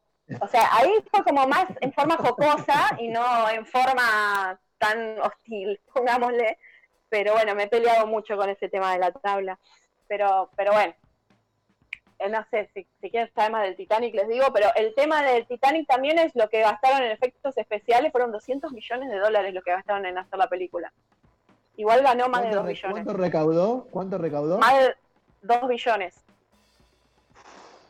Impresionante. Y el tema era que James Cameron se sacó ganancias como director en su momento y agarró parte de la recaudación. Se bajó el sueldo y agarró recaudación. O sea, saltando en una pata James Cameron, los nietos de James Cameron, los tataranietos, porque Tonto están todos forrados. Ningún, ningún, boludo, ningún boludo, James. Ningún salame, claro. No. La verdad que bueno, pero él había hecho una película antes que era El Abismo, que era todo un tema de filmar bajo el agua. No sé si alguna vez la vieron, no es tan No. conocida. No es mala la película, es un poco larga también. Podría decirse que James Cameron apunta a hacer cosas largas. Eh, pero bueno, el tema es que le fue muy mal, no la vio nadie la película, o sea, la taquilla no le fue bien. Y después con Titanic se venía diciendo que iba a ser un desastre y bueno, les terminó poniendo la tapa a todos. ¿Viste? Y después con Avatar anduvo bien, pero bueno, el tema es ese también, que a veces la gente no compra, eh, por más que gasten mucha plata y bueno, ahí es un desastre. Hay muchas películas que también hicieron eso, gastaron muchísima guita y después no fue ni la madre del director a verla. Bien, estamos hablando con Pavo sobre los efectos especiales, sobre el cine, el celuloide y esta cosa que nos gusta tanto de el avance de- del fílmico en todos estos tiempos, repasando estas películas que, que por ahí fueron haciendo historia a lo largo del tiempo. Recordamos, me acuerdo, una secuela de ET hecha acá en la Argentina con Olmedo y Porcel y un monstruo llamado. Chunguito que, que lo inflaban. Monguito. Monguito Monguito, que lo inflaban, hacía lo único que movía era la panza y, y tenía una linterna en el dedo. Encima, Claro, le pusieron monguito, es verdad. monguito. ¿Te imaginas si hoy le dijeran monguito? O sea. Tiene es como 10 re juicios, insultante- re ocho insultante marchas. para esta época, ¿entendés? Sí, sí, sí, sí, sí. Ayer justamente estábamos recordando, o sea, porque bueno, se me caen un- unas cuantas sotas y empezamos a hablar, digamos, de la edad. Eh, estábamos recordando que, por ejemplo, las películas, donde se puso em, de moda las películas de hombres lobos, que estaba el tema de la película Michael Fox, que era un lobo adolescente, Lobo no adolescente. me acuerdo el título. Eh, bueno, eh, acá en Argentina también se había puesto de moda y es como que siempre quisimos emular lo que estaba afuera, pero bueno, con los resultados por ahí no tan Yo después de, precisos. después de ver esa película quise jugar al básquet. No sé. Claro, bueno, te da esa cosa, ¿no? Eh, y bueno, Fuego contra Fuego, y después hicieron Fuego contra Fuego, ¿te acordás la que trabajaba Robert De Niro y, y Al Pacino? sí, sí. Y, y después hicieron Y Val Exactamente, y después hicieron la de Babi Checopar acá en Argentina, ¿entendés? Claro. O sea, Contrafuego. Claro, bueno, yo me acuerdo que Fuego, mesa de noticias. ¿te acuerdas de mesa de noticias? Ahí se me cayó la, libreta cívica, más o menos se me cayó. Co- Con Eh, Mesa de en Noticias, Mesa con En mesa de noticias había un hombre lobo, no sé si se acuerdan. que era Yanni Era Lunadei. una, era, un- era una, no me acuerdo quién era, si era Johnny Lunadei o quién era, pero se ponían una máscara de plástico. Yo me acuerdo que era chica como que me asustaba, pero me gustaba. Y, y todo el mundo era como, qué bueno que está esto, ¿me entendés? Y ahora lo mirás y decís, ay, por Dios. Y en cuanto a efectos especiales, ¿qué te parecen las, las películas de, de Delfín, eh, Tiburón y Mojarrita? Las, las vi hace tanto que ya no me Los acuerdo. superagentes. Los efectos Ya especiales de esa película Esos- que prendían fuego un Renault 12. Claro. O sea, hacían explotar un Y Renault con 12, eso ¿viste? tenías el 70% de la producción de la película. Claro, yo Sí, sí, bueno, sí. no la, la vi hace tanto que ya ni me acuerdo. Ayer justamente estábamos recordando, porque estábamos viendo la parte esa de Canal 13 cuando pasaban imágenes viejas de la historia, porque cumpleaños el canal, entonces era como que pasaban cosas que vos decís, mira vos. O sea, y hay- hay cosas que uno recuerda o cosas que eran anteriores, pero bueno, cuando ves los efectos a veces decís, wow, hemos avanzado. Hemos avanzado. Bastante. Habemos papa. Bueno, Pavo, para ir, para ir cerrando Sí. más o menos eh, este bloque de cine, ¿qué nos tenés? Sí, dime. No, de, la, la columna vertebral. Ah, perdón. Yo quiero, quiero, quiero hacer un comentario. Me, Sí. vi, me vi la película Transporting 2 Malísima. en Cuevana. No, No, vi. creer por qué hicieron eso. La ¿Qué quisieron hacer la con eso? primera Porque escena- yo leí el libro, Ah. el libro de Irving Welsh, yo lo leí. Eh, eh, Cola se llama el libro, que es la segunda parte de Transpotting. Y nada que ver con todo eso. Habla más de las drogas de diseño, de, de- de otra cosa. Y esto Lo que pasa es que muchas veces. Hollywood, muchas veces Hollywood toma el nombre de algo como para venderlo y después hacen lo que quieran. O sea, eh, hay una película que no tienen, bueno, no sería una película que verían, que se llama Designated Ugly Friend de Duff. No sé si tienen idea. Es una novela de jóvenes adultos que está muy interesante porque es, digamos, como sería la amiga fea cuando los chicos se acercan a hablar con la que es la fea para llegar a la linda, vendría a ser. Entonces es la historia de la fea y cómo, digamos, ella en un momento empieza, digamos, a tener relaciones con el lindo porque los pone a hacer un trabajo. Es una novela adolescente, pero tiene su parte oscura.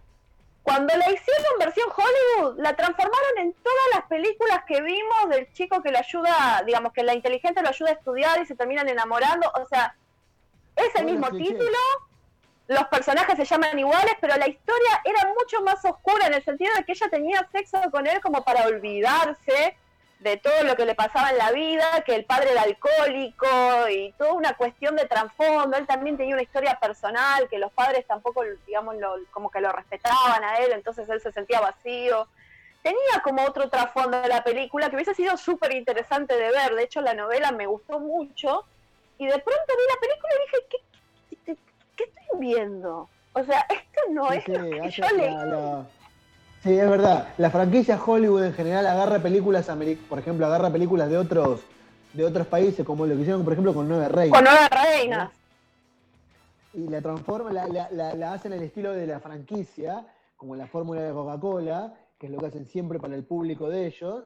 Y, y queda así. Y, y después son horribles, porque vos también, el argumento es más o menos similar, los personajes son más o menos similares, pero en un momento se va a la mierda y le empiezan a meter cosas que no tienen nada que ver, la meten así, cosas que no, tienen sentido.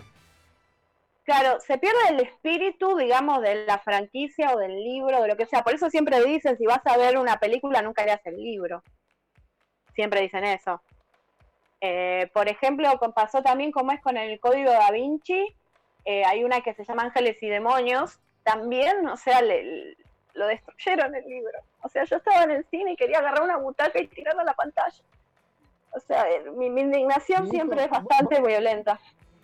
Mi, mi hijo es freak de Harry Potter. y lee los libros y tiene los personajes y se ve las películas y todo. Y no sé, él, él ahora que está leyendo los libros, yo tenía miedo como que se decepcione, ¿entendés? Pues yo la verdad no tengo ni, ni idea de Harry Potter. Sí me gustan Animales Fantásticos, pero no Harry Potter. Y, y- mi hijo, eh, ahora que empezó a leer los libros, tenía, yo tenía miedo que le pase eso, que se desilusione de las películas leyendo los libros, pero no, le gusta, está como, dice, no. Le pregunté, ¿pero qué te gusta más, el libro y la película? Me dijo, no, las dos cosas me gustan, me dijo.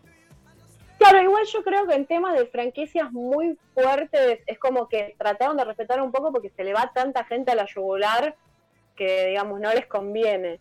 Pero en este caso, como en el libro que yo digo de Duff, o sea, que lo leí yo y, no sé, tuvo buena recepción el libro, pero no es algo como Harry Potter, hicieron lo que se les cantó la vida. Eh, no sé por qué hicieron con Ángeles y Demonios, porque no sé si alguna vez la vieron, pero el tema era que secuestraban obispos y los iban matando con un elemento a cada uno, uno con fuego, uno con tierra. Eh, y bueno, el tema era que se les muere todos. El personaje principal de Tom Hanks nunca llega a salvarlos a ninguno. Entonces es como que dijeron, no podemos, la verdad es que, que, el, que héroe no triunfe de ninguna manera. Entonces el último, el último obispo lo salva. Y yo estaba en el cine como, anda, pero, pero, pero, pero se muere, pero no lo salva. ¿Pero qué es esto? Así, o sea, yo enseguida me frustro, tengo como una beta media furiosa. Eh, así que bueno, y más diferencias o, o mismo franquicias jóvenes ahora como Correr o Morir, es como que usaron los nombres y después no tiene absolutamente nada que ver eh, lo que pasa en las películas con lo que pasa en el libro. Ya después dejé el libro, lo tiré al diablo y dije, ya fue, basta. Veo la película y no quiero leerlo porque voy a romper algo. Pero bueno, yo soy así. Sí, son la- lo- los criterios que se emplean cuando uno lee un libro y la película no está basada. Me pasó de ver una película que respeta paso a paso, letra a letra, el libro de José Vasconcelos, que se llama Mi planta Naranjo Lima, que creo que está en YouTube, la pueden ver, que es una gran historia de, de todo tipo, desde... Véanla, Mi planta Naranjo Lima, y, y creo que es una expresión total del libro. Otro que me gustó mucho, como agua para chocolate, también otro parte del cine así tradicional mexicano, ¿no? De la otra era brasilera. Y pasa eso, ¿no? Cuando te cambian un poco el argumento, te querés volver loco. Bueno, eh, hoy, Sí, pasa mucho. hoy va a ser un programa un poco más cortito. Siempre nos elevamos a las 3 horas y si fuera por nosotros estaríamos 20 horas más. Así que, que bueno, tenemos más o menos porque se viene un evento de tamaña dimensión que, que bueno, que nos, que nos está apremiando. está apurando. Está apurando. No, no, no, Sí, digo nos para, está echando, allá está la puerta. para que entre todo lo, lo planeado, bueno, para, para todo. Así que, que bueno, quiero, quiero avisar, contarles a todos que estamos en vivo transmitiendo en punto y aparte. Se- la, la hora, la hora no importa, ya se van a dar cuenta cuando, cuando termine el programa por, por una cuestión de, de bueno, de, de, de- de cosa común, ¿no? ¿no? No me sale ahora el término adecuado. Pago hasta... ¿Popular? Espectacular, así, por ser espectacular. Espectacular. Ah, ah, ah, ah, ah, ah. Em, quiero agradecerte, como siempre, como todos los sábados, te esperamos el sábado que viene eh, con, tu, con tu impecable columna. Ya vamos a empezar a enviarte los cheques al portador. Sabrás, para, la semana, para la semana que viene ya habrás terminado Cobra Kai, porque yo estoy a punto de terminarla. En tres días. Dos días. Sí, Hacemos el resumen de Cobra Kai Sí. entonces, las tres temporadas. dale, dale. Bueno, tengo que hacer una super mega maratón y veo todo, así lo tengo todo fresco. Me miro las películas y luego le digo a Ah, Nahuel que claro, tengo que luchar con él. Tenés que mirar las películas porque ahora, eh, la, eh, bueno, tiene referencia, o sea, tiene referencia a todas, incluso a las feas, ¿viste? Las, las que vinieron después, eh, la, creo que la fue la 4. La que está con la hija, que es la hija en realidad de Daniel, No. que está con Miyagi. No, eh, Hilary Swan es la, la, la, Esa. la última Hasta que trabaja una- Pat Morita. Sí. Hasta Hila- tiene referencias a esa, a esa película también. Hilary está Swan- tan bien hecha, Es la de. Es la de Million Dollar Baby. Sí, sí, sí. Boys Don't Cry. Exacto. Bueno, Sí, eh, eh, hasta tiene referencia de esas, así que vas a ver, aparece, reaparecen, reaparece el que peleó con él en la 2, ¿te acordás en el castillo? Sí, sí, sí. El japonés ese aparece ese, bueno, no. Justamente- nos llevó a rever, por ejemplo, la 2 la revimos por YouTube porque no la encontraba para, para verla, digamos, en Netflix. Y nos llevó a rever cosas porque es como que, viste, es como que te trae nostalgia y está tan bueno, o sea, me encanta.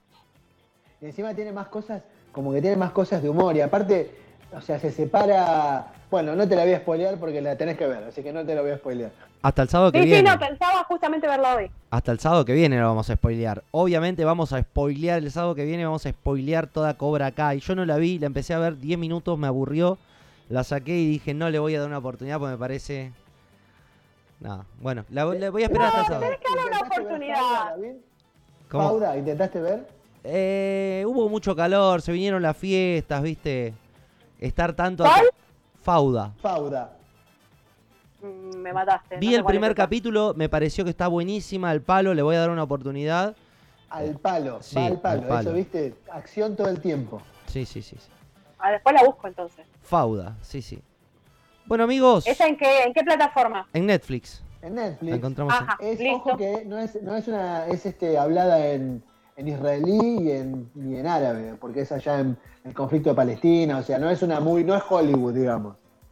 Claro, sí, sí. Sí, estuve mirando una austríaca. Uno ya después empieza a decir, bueno, vamos a dar una oportunidad a esto. Y terminás viendo de todo. A veces te encontrás con cosas buenas. Yo me encontré con La Ola, por ejemplo, que pensé que era una mierda. Peliculón, Ah, sí, la vi. peliculón. Sí. La versión sí, alemana, ¿eh? la vi. La versión alemana. Creo que hay Sí, otra la versión. versión alemana, por eso te digo, la, la empecé a ver la versión alemana y pensé que era una cagada. Y después no, después una de puta madre. O sea, me pareció fantástica, ¿entendés? Sí, sí, sí, sí. Bueno amigos, Sí, Cine catástrofe. esto es punto y aparte. Hablaríamos horas y horas, pero como dice don Ricardo Soulé, todo concluye al fin. Los invito, escuchamos un tema y ya vamos con la, con la última parte. Estamos, tenemos que presentar. eh, vamos a escuchar dos discos de. Los, los últimos dos discos de, de Enrique Bumburi. Eh, y luego, bueno, es la, parte que, tanto evitamos, pero que llega sola, que es el final de todo esto. Señoras y señores, ¿querés decir unas palabras antes de, finalizar? Bueno, nada más saludarlos y despedirme y espero que bueno que hayan disfrutado de mi conocimiento cinematográfico. Eh, me gustan mucho las películas y bueno, espero que, que les llegue mi, mi cariño por el, por el séptimo arte. Bien, bien, bien. Sí, es muy, muy interesante y se aprende, se aprende mucho, che. Te agradezco mucho, Pau. Nos vemos el sábado que viene.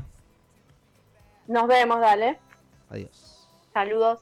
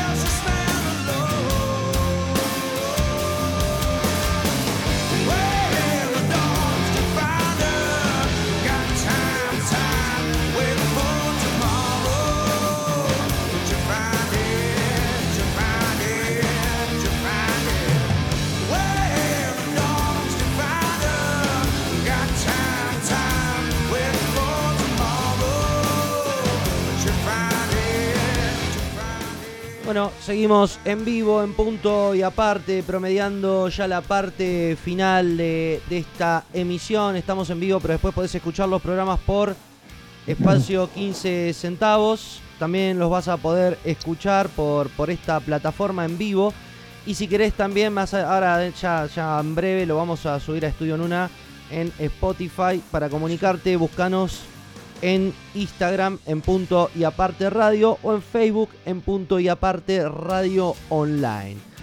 Bueno amigo, ¿de qué vamos a hablar hoy? Bueno, em, la, otra tarde que estábamos hablando de, la música, de, que, que habíamos dicho hacer un resumen de la música del año, y la verdad es que yo te dije ahí algo como, escucho, yo hace mucho que, o hace unos par de años que le he perdido eso de estar siempre escuchando lo último que sale. Por ahí si lo escucho de refilón y me gusta, lo sigo escuchando, pero no, no estoy en la búsqueda, porque bueno, será por la edad o será porque como estoy me he vuelto un poco más conservador en la música, porque con la edad supongo que será también así. Y no he escuchado así los lanzamientos de los grupos, pero uno de mis artistas favoritos, de los que sigo escuchando repetidamente, que es este, Enrique Bumburi, este disco casual, este año casualmente lanzó dos discos. Eh, el primer álbum que lo lanzó en la primera mitad del año, en plena pandemia, lo lanzó el 29 de mayo del 2020. Es un disco que se llama mm, Posible. Es un, disco mm, que está, digamos, después de, de- de algún par de discos medio resbalosos de Bumburi que no se sabía muy bien, que se los veía como un poco chatos, como un poco repetitivos entre sí. Este disco Posible del año del año 2020, de mayo del 2020, mm, trae una, una- una nueva, un nuevo Bumburi. O en realidad, el mismo Bumburi, jugando por ahí con un poco más de, de la tecnología, usando, prescindiendo de una banda en el sentido tradicional de banda, ¿no? Bajo, batería y guitarra, sino trabajando mucho con máquinas, pero con ritmos que no son cercanos a las máquinas, eh, metiendo cosas como, como baladas, como, como boleros, eh, el tema este, el tema que estamos escuchando ahora, deseos de, de- de usar y tirar, que habla de una temática tan moderna como es esto, el tema de las relaciones tan, tan de hoy, ¿no? El tema de las relaciones rápidas, de, la, de conocerse en las redes sociales y ir directo al, al grano, como que, bueno, descartar, descartar, descartar y tener relaciones y conocer gente. Y ese tema habla, este tema habla de eso. Sin embargo, este es un tema que si lo escuchás, instrumentalmente está hecho casi todo con máquinas. O sea, muy moderno en su concepción musical, pero con cosas de otra época en, en lo que es la esencia de la canción, ¿no? Vos sabés que bolero. siempre me pareció Enrique Bumburi una persona muy distinta a otros músicos.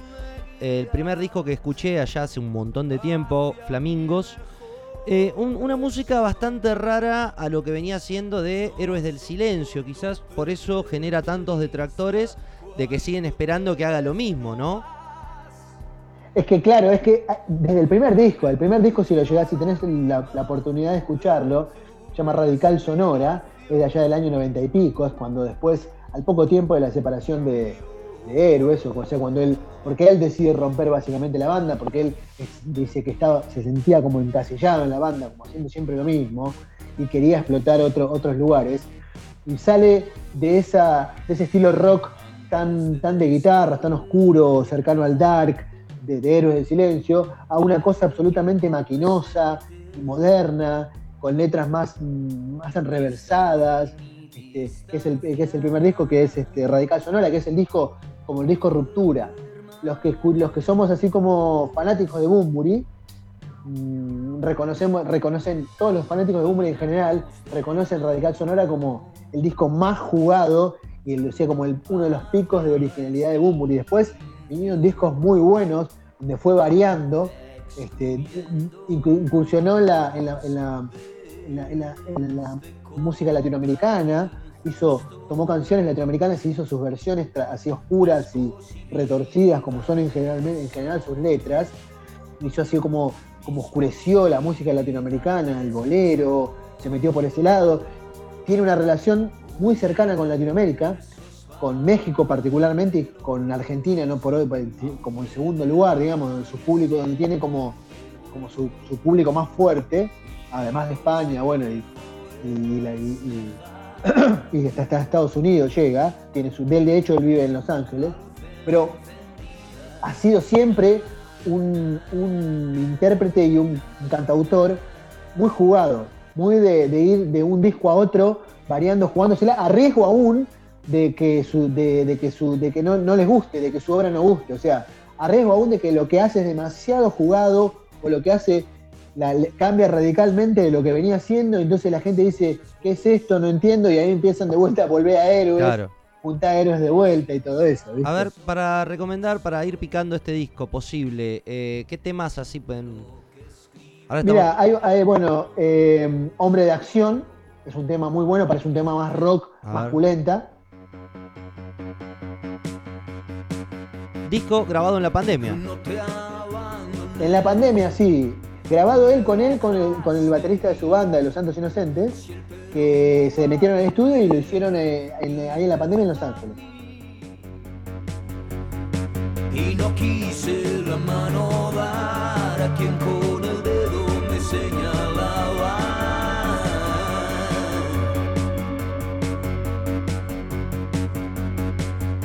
Vi cómo te encerrabas Me gusta, che. Sí, este, este- este tema- este- este disco es interesante. A ver, tirame otro tema. Los términos de mi rendición. Este es un tema que es un tema que yo creo que, que habla de, de llegar a la mediana edad, de superar los 45.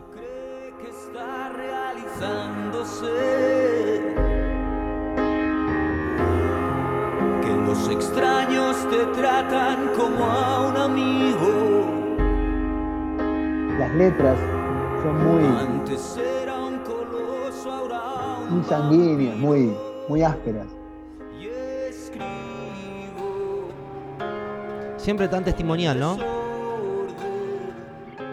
Es muy de él mismo, es muy, es muy de sacar, es muy de sacar lo que tiene adentro, lo que no, no, no se oculta, no oculta su, lo que le está pasando, o sea, muestra, se muestra como es. Bueno, cuando hablamos de Bumburi, me recomendaste que vaya escuchando así para, para hablar de algo, para tener un criterio.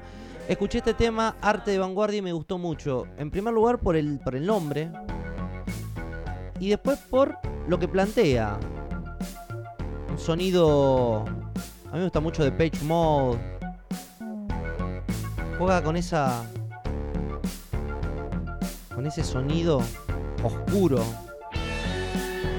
Vos pensás que él es, es muy fanático, tiene un tatuaje de David Bowie, es muy fanático de David Bowie, de todas las épocas de David Bowie, y lo toma como, como ejemplo, como modelo a seguir. Claro. Y, fíjate, Bo- Bowie es un músico que va Es re Bowie. variando de disco a disco. Es re Bowie. Este tema me pareció el más Bowie. Justamente diste en el palo. en-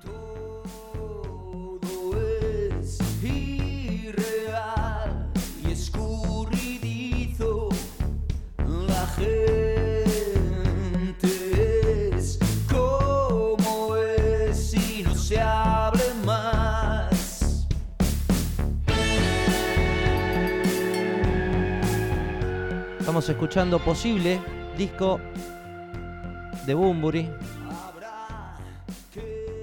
Pasamos. ¿En qué parte graba este? ¿En qué, este- el primer disco posible, ¿de qué, de qué periodo es? El, disco posible es, sale en plena pandemia y él lo había empezado a grabar a principios de ese año. Por eso el disco va variando también en cuanto a cómo arranca y cómo va terminando. Como cada vez se pone más oscuro, más denso, porque lo termina de grabar y lo lanza en la época de la pandemia. Se salió el disco, el lanzamiento es del 29 de mayo. Claro. Y ahora viene el segundo disco, que lo que, que es más o menos de junio, julio. No, el segundo disco es de diciembre. De, ah, diciembre. Sucede que de- del 11 de diciembre creo que es.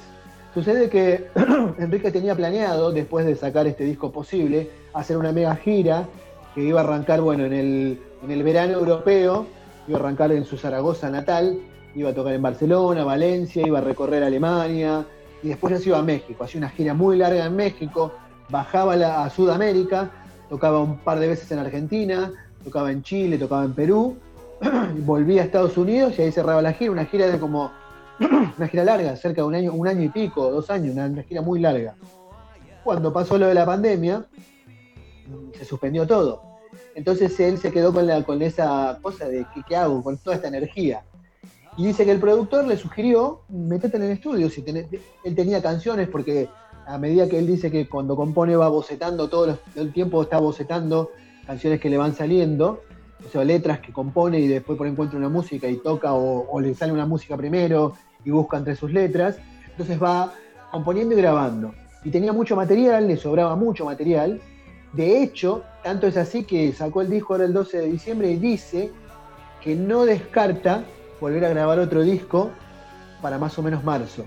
Ah, Porque mierda. tiene producción, tiene producción todavía de todo lo que grabó, de todo lo que había bocetado y grabado durante el tiempo de la pandemia. Claro, imagínate. Aparte él dice que la pandemia no le modificó mucho su forma de vivir, porque un tipo de estar metido dentro de su casa, con su familia, bueno, sus hijos, pues un tipo grande también, un tipo de casi 50 años, o 50 años, pero que estaba como, más- como con esto, como que se metió más para adentro y como que empezó a, tener como, un ritual de estar, bueno, no puedo estar perdiendo, al principio dormía, dice, estaba en una entrevista, recuerdo que dijo eso, los primeros tiempos de la pandemia dormía, estaba como todo el mundo con el tiempo desfasado, y en un momento dijo, no, me pongo una disciplina, empiezo a trabajar, me meto en el estudio de tal hora tal hora, trabajo, trabajo, trabajo, a ver qué va saliendo, y, tengo un método, y eso le hizo producir un montón de canciones que fueron las canciones que salieron ahora en estos dos discos.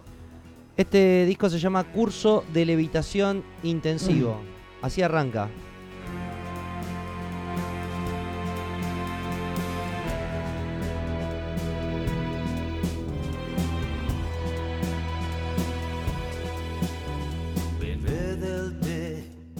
Vamos a, hacer una cosa, eh, porque esto va para el podcast. Eh, saludamos a todos aquellos que estuvieron escuchando y que van a escuchar en espacio 15 centavos.